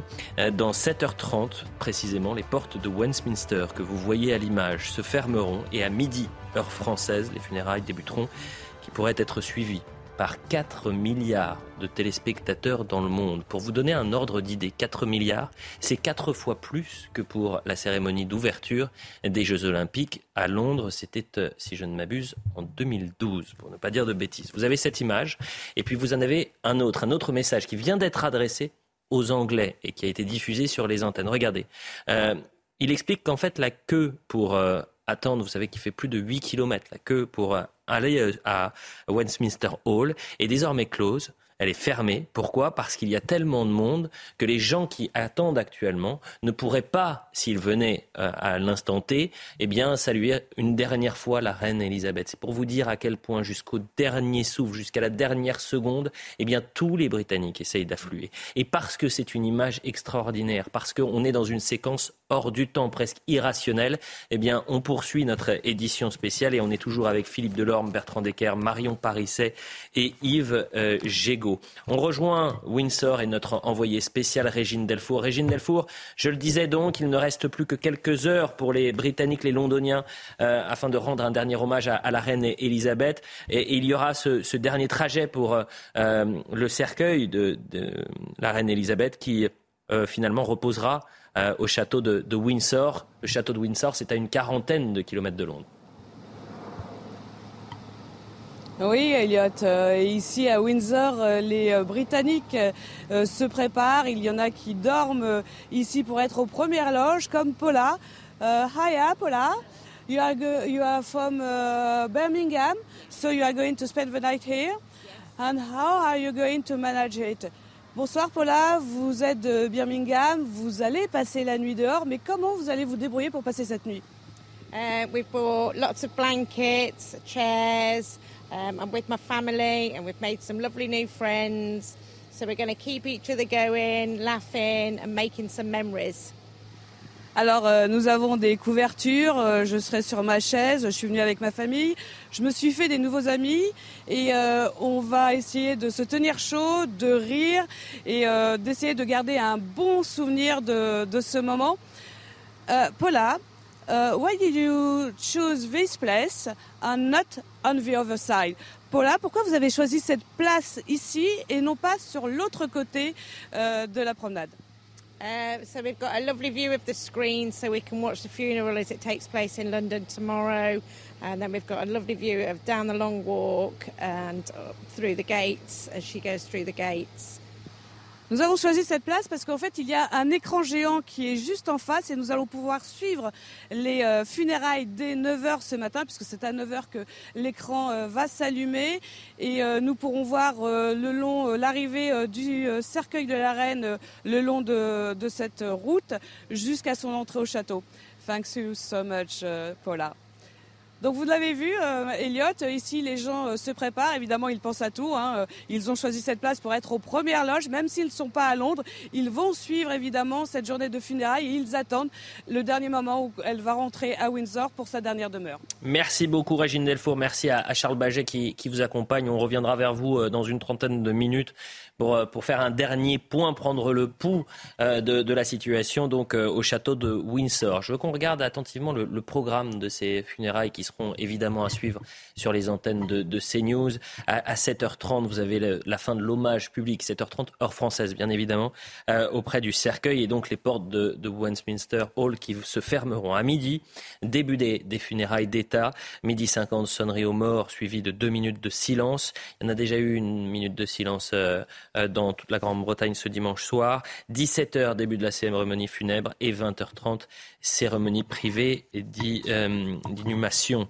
Euh, je le disais donc, ce sont les funérailles du siècle avec plus d'un 2 millions de personnes qui sont attendues dans les rues de Londres et ces centaines de chefs d'État qui seront présents dont Joe Biden qui est arrivé samedi, mais également Emmanuel Macron qui est arrivé cet après-midi à Londres et qui s'est recueilli devant la dépouille de, euh, de Elisabeth II. Voyons euh, le sujet justement de Marine Sabourin sur la difficulté, ce casse-tête pour euh, accueillir et manager tous ces chefs d'État.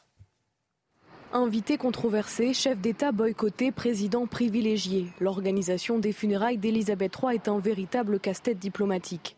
Il y a tout d'abord ceux qui ne sont pas invités.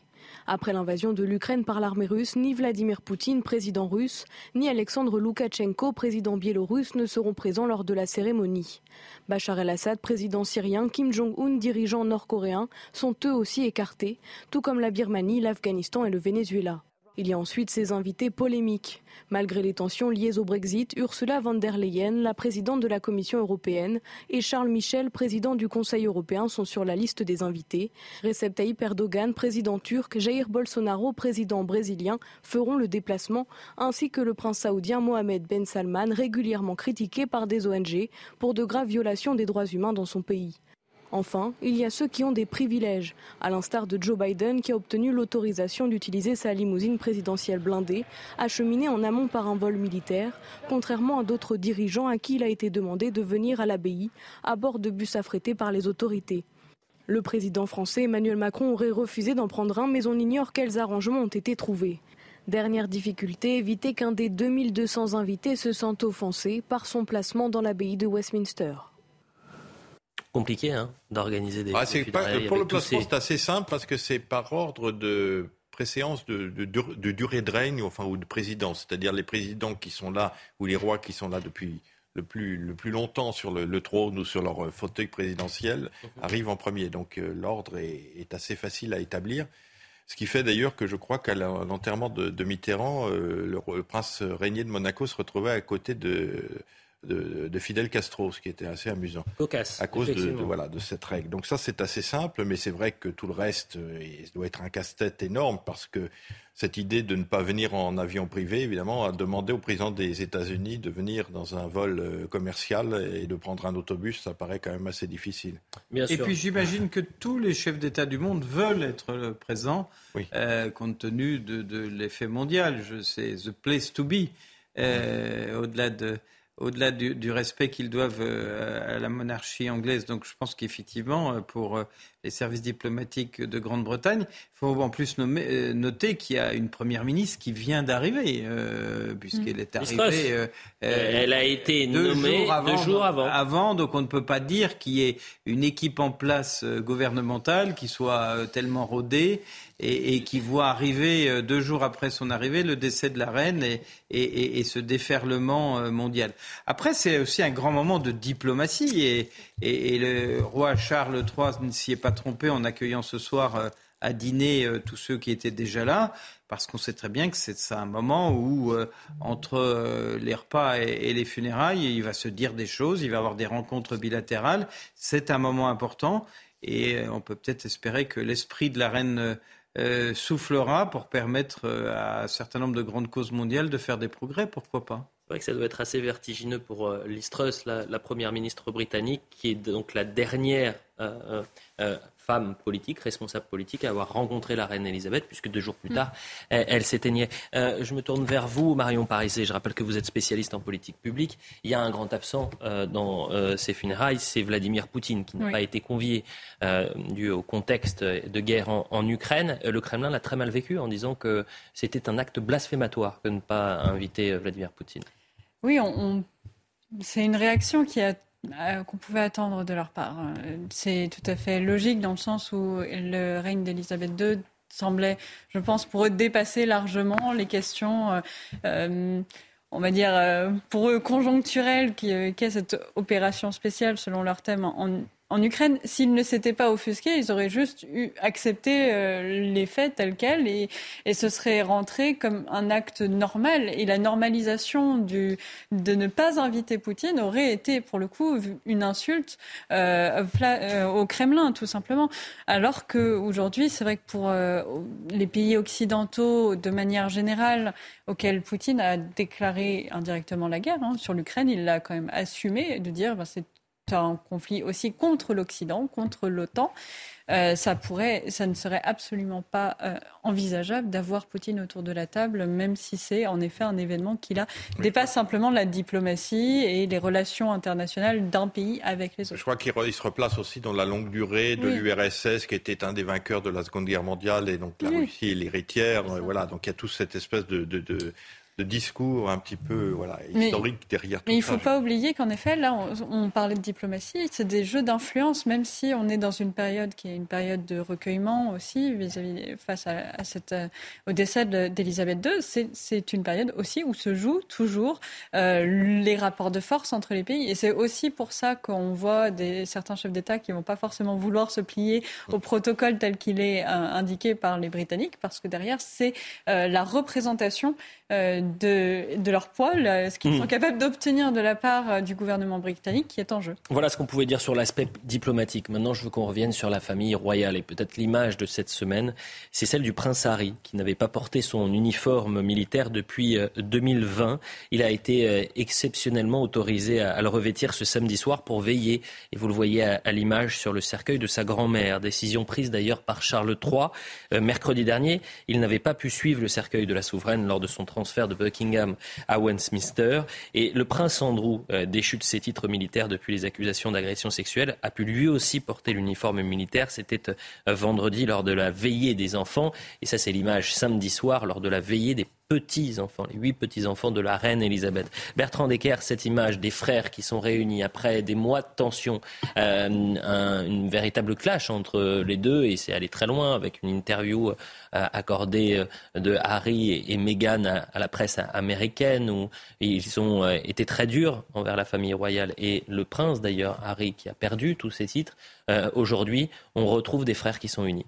Oui, on retrouve des frères qui sont unis, mais je pense que voilà, ils ont, on leur a fait comprendre la mesure euh, du spectacle qui est en train de se jouer. Et je pèse vraiment mes mots. Voilà, ils savent très bien que la monarchie c'est de l'image, donc que tout le monde doit faire front commun pour euh, vraiment assurer un show qui va avoir lieu demain. On le rappelle, 4 milliards de téléspectateurs, ils le savent. Alors est-ce que vraiment ça va permettre de renouer les liens? Permettez-moi quand même d'avoir des doutes, puisque on, voilà, on sait déjà qu'il y a des premières frictions qui sont en train de, voilà, de renaître en et, voilà. Et on rappelle que c'est vrai, il a été euh, autorisé exceptionnellement à reporter son uniforme alors que le prédicat d'Altesse Royale a été supprimé. Mhm. Il ne le sera pas demain. Demain, il sera en costume civil. Il ne sera pas en costume militaire. Aujourd'hui. Le protocole pas demain, ça y est, il Avez raison, dans quelques heures, oui. Le protocole va vraiment lui euh, reprendre tous ses droits et on verra qu'ils vont, ils vont vraiment être placés à des endroits vraiment stratégiques en fonction aussi de leur ordre de succession au trône britannique. Voilà, c'est ah, les frères ne seront pas côte à côte. Euh, ils ne, si ils seront, vous voyez, ils ne seront pas très loin l'un de l'autre. Apparemment. ce, qui est important, c'est que, euh, enfin ironiquement, on peut dire que les deux seuls qui ont fait la guerre, c'est-à-dire euh, Harry et Andrew, n'avaient pas le droit de porter l'uniforme, ce qui est quand même un peu, un petit peu ironique. Mais sinon, euh, c'est vrai que la mort d'Elisabeth fait que Harry devient euh, enfin, de, est fils d'un roi, maintenant est fils de roi, et ses enfants sont petits-fils d'un souverain. Donc ils sont nécessairement, automatiquement, princes de Grande-Bretagne. Hein, et il devrait, il va falloir statuer sur cette affaire pour savoir si les enfants de Harry et de Meghan sont bien euh, prince et princesse. Ça a changé vraiment les pions sur l'échiquier royal, si l'on peut dire. En effet, tout a bougé. On est en direct avec Thierry Parer, qui est un Français vivant à, Londres. Merci Thierry d'être euh, en direct avec nous sur, sur CNews pour euh, eh bien, poursuivre cette édition spéciale autour des, funérailles de la reine Elisabeth II. première question, déjà, vous vivez à Londres depuis combien de temps, Thierry? Alors d'abord c'est Thibault, c'est pas très très grave, hein. et, et, et ensuite je vis à Londres depuis près de 30 ans depuis près de 30 ans. Et, Thibault, pardonnez-moi, vous euh, racontez-moi ce que vous avez vécu ces, ces, dix derniers jours, comment vous avez vécu ces hommages qui, ont été rendus à la reine Elisabeth. Eh bien, écoutez, euh, nous avons vécu ça de manière très intense euh, parce que, évidemment, nous voyons la, reine décliner quelque part. Il suffisait de regarder les photos, les films au moment où elle a serré la main de Listrus et on s'est rendu compte que elle était très très très frêle et que quand on a appris en milieu de, journée que euh, les médecins de la reine avaient un concern grave sur sa santé et que euh, les journalistes sur la BBC commençaient à porter une cravate noire, on avait bien compris, si vous voulez, que malheureusement, euh, il était assez probable qu'elle soit morte. et, il y a eu une vague d'émotions. Nous sommes allés avec mon épouse le soir même euh, à Buckingham. Il y avait une foule, il pleuvait beaucoup, il y avait une foule qui était là, euh, qui applaudissait de temps en temps, qui chantait là encore le God Save the Queen, pas encore le God Save the King. mais on sentait, si vous voulez, cette émotion qui montait comme, comme au moment de la mort de, Diana. si vous voulez. C'est une émotion qui montée progressivement. Et puis nous sommes allés avec mon épouse euh, mercredi dernier, quand le corps de, cercueil de la reine a été euh, posé à Westminster Hall. Nous sommes allés mon épouse lui rendre, lui payer nos respects, comme on dit en anglais, pay our respects, euh, lui rendre hommage. On a fait 9 heures de queue, on était avec des Anglais devant, derrière nous, et l'ambiance était excellente. Et on était très ému parce que, si vous voulez, on est arrivé, la reine était là, euh, elle a toujours été là. C'est un, monument pour ce, dans, ce pays. Euh, elle, dépasse même la royauté, pour tout vous dire. C'est-à-dire qu'il y a un respect énorme du peuple anglais pour la royauté, mais il y avait un respect encore plus important pour la reine, euh, du fait de ce qu'elle a fait, de ses 70 ans de service, de son engagement vis à -vis du peuple, et qu'elle a toujours respecté. Alors elle a fait quelques erreurs, mais euh, d'un point de vue assez général, elle a été complètement à la hauteur de, sa fonction. Et elle a uni le peuple anglais, ou le peuple britannique, pardon, de manière remarquable depuis, si longtemps. Euh, Thibault euh, aujourd'hui, vous avez l'impression que c'est une parenthèse euh, enchantée, ces, dix jours d'hommage pour la reine Elisabeth, ou c'est finalement un, royaume qui est uni pour les prochaines années et on oublie euh, ces euh, velléités que peuvent avoir une partie des Britanniques, c'est-à-dire contre la, couronne, contre la famille royale, contre la monarchie? Alors, les, deux, points que vous faites ne sont pas complètement incompatibles. On est tout à fait, absolument d'accord avec vous. Nous vivons dix jours très intenses, euh, de, de, grande émotion autour d'une personne remarquable qui a servi le peuple britannique pendant 70 ans. Euh, la vraie question qui se pose, c'est euh, euh, la transition qui est donc déjà réalisée avec l'avènement du, roi Charles III. Je pense qu'il a été à la hauteur à ses interventions depuis, depuis quelques jours. Il a, eu l'intelligence très rapidement de, de, descendre dans la rue, de serrer des mains, ce qui est très bien. Euh, il est intelligent, il est cultivé, euh, il a beaucoup plus, beaucoup plus de points de vue euh, affirmés que ne l'avait la reine hein, sur l'architecture et sur, sur l'environnement. Ça, c'est très clair. La vraie question, c'est est-ce qu'il va arriver à atteindre ce niveau d'icône, ce que les, Anglais disent beacon, mhm. ou,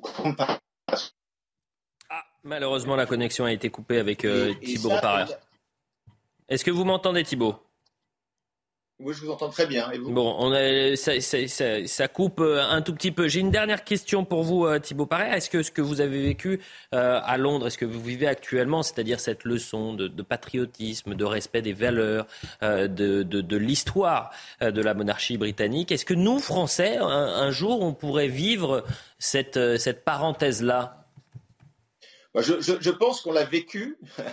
quand on, avait, quand on a eu une figure tutélaire comme le, comme, comme le général de Gaulle. Oui, maintenant nous avons un système différent, nous avons un président qui est élu sur un programme, et quand il devient président, il est le président de tous les Français, c'est très clair, mais quelque part, il est aussi le président avec un programme à appliquer, ce qui n'est pas le cas de la reine. La, reine, ici, est, le, chef de l'État, elle est aussi, euh, par ailleurs, le chef de l'Église anglicane, euh, et elle est complètement au-dessus de toutes les querelles politiques ou partisanes sur des sujets de société, sur des sujets économiques, sur des sujets politiques, et ce qui en fait, si vous voulez, un point d'ancrage pour l'ensemble du peuple anglais. Donc je crois que ça sera très difficile en France, euh, si on garde la même constitution de la Ve République, et je le souhaite d'ailleurs, qu'il euh, y ait une personne qui a la capacité d'avoir cette stature qu'avait la reine d'Angleterre. Merci beaucoup Thibaut Parère pour votre euh, témoignage. Euh, c'est très intéressant ce qu'était en train de dire Thibaut Parère sur déjà l'hommage, le fait que la reine Elisabeth c'était une femme iconique qui était hors du temps et que nous, on avait vécu cette figure tutélaire dans notre histoire avec le, général de Gaulle.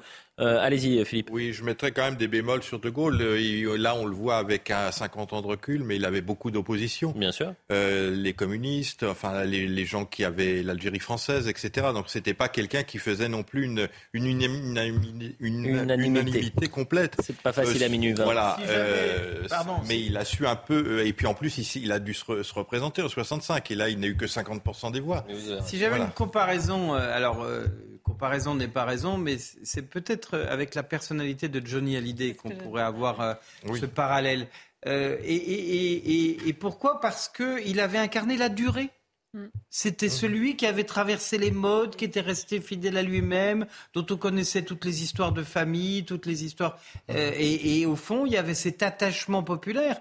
On dit, je ne sais il y a eu un million de personnes. Certains vous répondront, c'est pas la même, on joue pas dans la même ligue, malheureusement. Évidemment, euh, il n'y avait pas 4 milliards de personnes, mais je veux dire que à l'échelon d'un pays, l'émotion ressenti pour des obsèques, un million de personnes pour des obsèques en France. Bah, vous euh, Alors pour, pour les avoir, que j'avais. Pour vous dire, j'ai couvert les, les, obsèques. Non, mais, non, mais j'ai couvert les obsèques. Non, mais pour vous dire, j'ai couvert les obsèques de Johnny Hallyday. J'étais euh, place de la Concorde au moment euh, de, de, de l'hommage populaire. C'était d'ailleurs pas un hommage national, c'était un hommage populaire.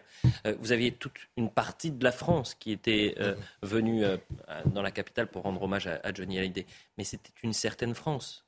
Oui, c'était moins unanime. c'était, c'était, si vous voulez, c'était, c'était vraiment une. c'est, pas la France de demain. Les gens qui étaient là, c'était une partie de la France, mais euh, c'était très consensuel à l'échelon du pays. Il n'y a pas eu une voix politique, il n'y a pas eu. Euh, parce que ce qui va justifier les 4 milliards de téléspectateurs que l'on attend dans quelques heures, vous avez raison, ce n'est pas uniquement une chef d'État, c'est aussi cette figure star. Mais, bien sûr. Autre temps fort cette semaine. Autre temps fort cette semaine, et je veux vraiment qu'on aille sur les images les plus fortes, alors que euh, nous sommes toujours en direct. Euh, et vous voyez donc cet homme qui tient la garde à Westminster Hall. Euh, et jusqu'à 7h30, les portes seront ouvertes. Mais euh, force est de constater qu'il y a tellement de monde qu'on ne peut plus faire la queue, on ne peut plus accéder à, cette queue de 8 km pour aller rendre hommage à la reine Elisabeth. Il a beau être l'une des plus grandes stars de la planète, décoré de l'ordre de l'Empire britannique. David Beckham a lui fait la queue, comme tout le monde, pour rendre hommage à la reine. C'était vendredi. Pendant 12 heures, l'ancien joueur de football était au milieu des Britanniques. Il est arrivé à 2 heures du matin pour commencer un périple de 8 km et a enfin pu se recueillir devant le cercueil de Sa Majesté à Westminster. On va regarder la séquence et on en parle juste après.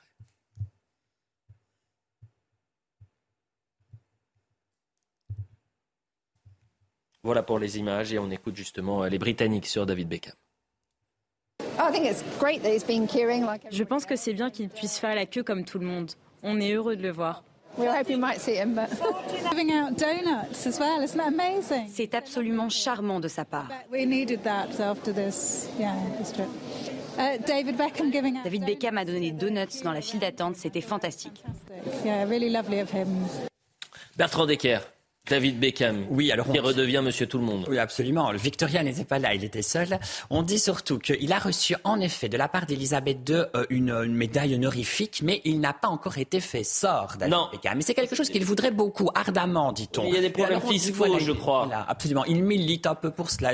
Voilà, dit-on aussi pour cela qu'il était dans la file. Oh, vous n'avez pas de cœur. Il a fait 12 heures de queue. Il est allé au milieu du peuple avec tout le monde. Et, vous vous dites ça. Excusez-moi, David Beckham. Et c'est vraiment, je ne veux pas euh, entacher euh, l'image du roi Charles III.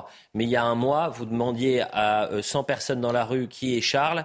Je ne suis pas sûr qu'ils pouvaient vous répondre. Vous demandiez qui est David Beckham, tout le monde vous répondait. Moi, c'était plutôt le contraire. Mais enfin, bon, je suis un ah, vous peu, pensez un peu particulier. Non, mais moi, pour personnellement, mais vous, vous êtes un ovni. je suis un peu particulier. Bah oui, on a vu la, bibliothèque que vous aviez chez vous. mais c'est vrai. Je ne dis pas qu'il est très ému. Mais, mais, pour revenir à, cette, cette image de, de, Johnny Hallyday tout à l'heure, effectivement, Johnny Hallyday, c'était une certaine France. Alors que là, on a vu dans la file, euh, à, en direct, euh, on, voit dans la file là que c'est toute l'Angleterre, c'est-à-dire toutes les générations, toutes les classes sociales et toutes les origines. Hein, il y a beaucoup de personnes originaires d'Afrique ou, d'Asie dans cette dans cette file ou d'Indiens, etc. Euh, effectivement, pour Johnny Hallyday, c'était une France, je dirais, un petit peu. Non, mais toute comparaison, enfin, d'autres choses ne sont pas égales par ailleurs. Moi, je voudrais, avant que que l'émission s'achève, vous dire que moi, j'ai été très frappé par quelque chose, c'est que la dernière expression publique de la reine Elisabeth, pas, pas privée lorsqu'elle a reçu la première ministre, mais la dernière expression publique, c'est sa vidéo avec euh, l'ours Paddington. Oui, pour Paddington, oui. Et je trouve que, euh, comme dernière expression de cette femme d'image qui s'était battue contre Churchill, qui ne voulait pas que le couronnement soit télévisé, qui a utilisé euh, ses tenues pour créer de l'image toute sa vie, qui a été une femme de l'image, que cette dernière image soit aussi à la fois désuète, charmante, touchante et émouvante avec, euh, avec un personnage de, de, fiction et qu'elle se soit prêtée à ce jeu, je trouve qu'il y a là euh, quelque chose de tout à fait euh, symbolique. J'imagine qu'elle ne l'avait pas choisi et qu'elle n'imaginait pas que c'était sa dernière expression publique. Mais, mais, je pense que ça résume beaucoup de choses de ce qu'elle était. C'est-à-dire que derrière la royauté, elle savait avoir de l'humour, y compris de l'humour sur elle-même. Euh, on va rejoindre Régine Delfour une dernière fois avant la fin de cette émission, puisqu'il est minuit 25 à présent. Régine Delfour, vous êtes à, Windsor. Euh, donc à une quarantaine de kilomètres de la capitale londonienne. Ce sera la dernière étape de ce long périple pour euh, euh, Elisabeth II. Peut-être quelque chose de plus personnel, puisque ça fait dix jours que vous êtes à, Londres, chère Régine. Vous avez vécu tous ces moments et je pense que ces moments-là resteront aggravés jamais dans votre mémoire. Qu'est-ce que vous retenez de ces dix jours d'hommage Ah oui, Elliot, en fait, nous sommes arrivés, nous, le, dans la nuit du 8 au 9 septembre, nous sommes arrivés en Écosse, à Balmoral. Alors, c'était assez étrange, hein, puisque c'était soudain, hein, cette, cette mort pour euh, la plupart euh, des, des, personnes et des Écossais. Alors, il y a eu cette, cette fierté des Écossais qu'elle soit morte à Balmoral, puisque la reine était à moitié écossaise, elle aimait beaucoup l'Écosse. Et il y a eu, ils ont pu, euh, comme ils nous l'ont dit, pouvoir lui rendre hommage, notamment à Édimbourg. On a vécu ce moment où, elle, où le cercueil quittait Balmoral et allait euh, à Édimbourg, euh, il est passé par Balater, le petit village où elle avait ses habitudes. Et c'était une ambiance, c'était un silence très très religieux. C'était assez impressionnant à vivre. Ensuite, il y a évidemment eu euh, Édimbourg où ils ont pu se recueillir devant le cercueil de la reine avec la couronne d'Écosse qui était posée, qui était posée sur le cercueil. C'était un, symbole très important pour les Écossais. Moi-même, j'ai pu rentrer dans la cathédrale et me recueillir devant le cercueil de la reine d'Angleterre, même si elle n'est pas ma reine. Et je peux vous dire que Elliot, c'était un moment assez émouvant c'est quelque chose évidemment que je garderai euh, à jamais dans, ma mémoire. Ensuite, nous sommes partis euh, à Londres et, c'est Londres en fait, il y a une autre dimension, c'est voir tous ces gens qui étaient là, cette, euh, cette queue que vous avez pu voir, ces images impressionnantes pendant des heures. Il y a eu plus de 18 heures de queue pour se recueillir devant, la tombe, devant le cercueil de, la reine d'Angleterre. Cette ferveur qui, monte depuis une dizaine de jours. Et puis là, ce soir, nous sommes arrivés aujourd'hui à Windsor et on retrouve ce côté intimiste qu'il y avait à, à Balmoral, où euh, les gens sont là pour euh, rendre un, hommage, le dernier hommage à la reine. Et surtout, ils ont choisi euh, ce lieu puisque ça sera sa dernière demeure. C'est là où le cercueil de, son époux, qui, le prince Philippe, qui est décédé l'année dernière, va aussi rejoindre le sien. Et pour eux, c'est un moment très, très émouvant et c'est quelque chose que on partage tous en fait ici. Merci beaucoup, euh, Régine Delfour, et merci à Charles Baget. Et euh, je vous remercie et je salue toutes les équipes qui sont sur le terrain depuis dix jours et qui, grâce à vous, euh, nous font vivre cet instant historique. Parfois, on est un peu jaloux, un peu envieux. On se dit, pour, ça serait pas mal d'être sur le terrain et, de vivre cela. Et vous l'avez fait à, la perfection, comme à chaque fois. Et les nuits, je le sais, sont courtes, les journées sont longues mais c'est un, moment que, vous restez qui restera aggravé jamais dans, vos mémoires, je pense, et vous allez euh, avoir une longue journée qui, vous attend ce, lundi, puisque les, funérailles sont à suivre évidemment sur les antennes de, de, CNews. Il nous reste trois minutes euh, très précisément, et on a tout au long de l'émission, vous avez entendu ces Français qui vous ont posé des questions. Il y a un enfant qui a posé une question à, Bertrand Decker, je suis sûr que vous avez la réponse, Bertrand. Écoutez. Quels sont devenus les chiens de la reine alors, ils sont devenus quoi, les chiens de la reine Elle avait encore quatre chiens. On sait depuis quelques jours qu'il y en a un qui était mort, tout compte fait, ces dernières semaines. Elle n'en avait plus que trois. Deux corgis et un, un dorgi qui est un mélange de races un petit peu particulier. Et alors, euh, en réalité, eh bien, ces chiens, euh, ils sont, on, dit que c'est le prince Andrew qui les a récupérés. Vous savez, son fils. Oui. Euh, mais il semblerait davantage vraiment que dans la réalité des faits, ce soit son ex-épouse, Sarah Ferguson, l'ex-duchesse d'York. Ah, c'est pas pas Andrew qui les s'en occupe. Alors, ben, ben, ils vivent dans le même pavillon, moi. Euh... Pardon, attendez, excusez-moi, là, j'ai raté quelque chose. Donc, vous avez Andrew et son ex-épouse oui, qui absolument. vivent ensemble. Ils, ils continuent à vivre ils ensemble. Très, très amis. Oui, oui, très, très, voilà, c'est un. Disons, le mariage n'a pas vraiment réussi. Le divorce, lui, semble particulièrement, en effet, réussi, disent de leur côté. À Royal Lodge, très exactement, là où a grandi oui, oui, Elisabeth II, entre autres. Donc voilà, les, les, trois chiens actuellement de la reine sont, eh ben, voilà, sous la garde de, de la duchesse d'York. Elle est toujours duchesse Sarah Ferguson. Les images que vous avez à, l'antenne euh, sont en, encore en, en, direct et ce jusqu'à 6h30. Euh, heure anglaise, 7h30 chez nous, c'est-à-dire que Westminster restera ouvert pour ces milliers de Britanniques qui continuent euh, d'affluer, et toutes ces générations. J'ai été frappé également, euh, et vous aviez raison Philippe Delorme, c'est que euh, souvent on a pu voir des, des parents venir, venir avec euh, des, des, des, enfants de très bas âge, parfois des, des nouveaux-nés. Des gens d'origine oui, très, très et, en plus. mais hein, c'est une. Voilà, hein. Mais vous avez raison, et c'est à l'image de Londres, qui est une ville Absolument. extrêmement oui, mais cosmopolite. enfin, en France, quelqu'un ou quelque Très chose co- pourrait faire venir les gens de banlieue? Je ne suis pas certain. Eh ben, écoutez, Euh, je ne sais là, pas non plus. J'espère que ça, ça, Il ça faudrait arrivera. trouver, il faudrait trouver le Il faudrait trouver. Il nous reste une minute trente et on va faire un dernier tour de table. Si vous aviez un mot pour définir ce qu'on a vécu depuis dix jours, Yves Gégaud. Une émotion euh, euh, non fondée sur un drame. Je m'explique, on a eu avec euh, l'assassinat euh, de Charlie, etc., des émotions, mais qui étaient fondées sur des drames. C'était une émotion qui n'était pas fondée sur un drame. Et c'est une émotion mondiale qu'on n'est pas prêt de revoir.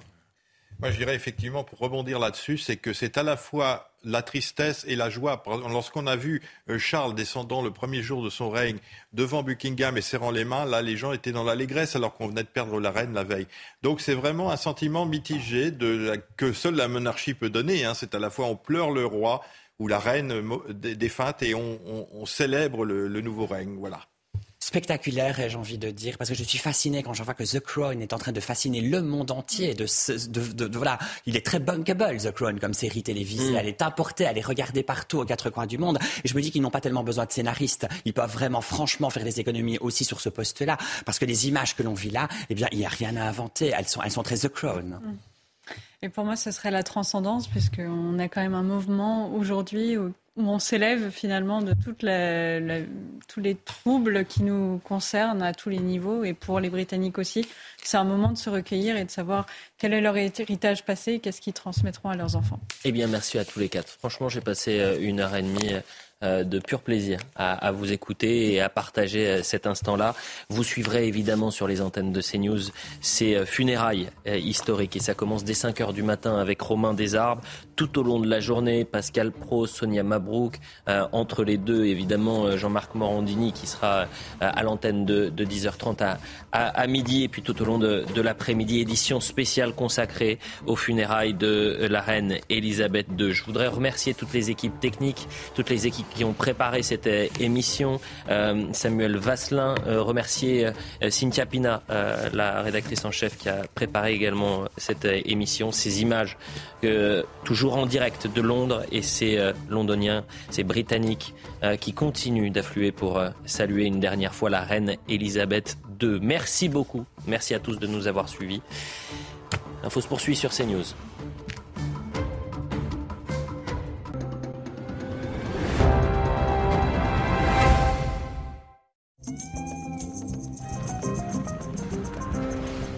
Retour en vacances Avec nos vols à partir de 35 euros, c'est déjà le moment de repartir.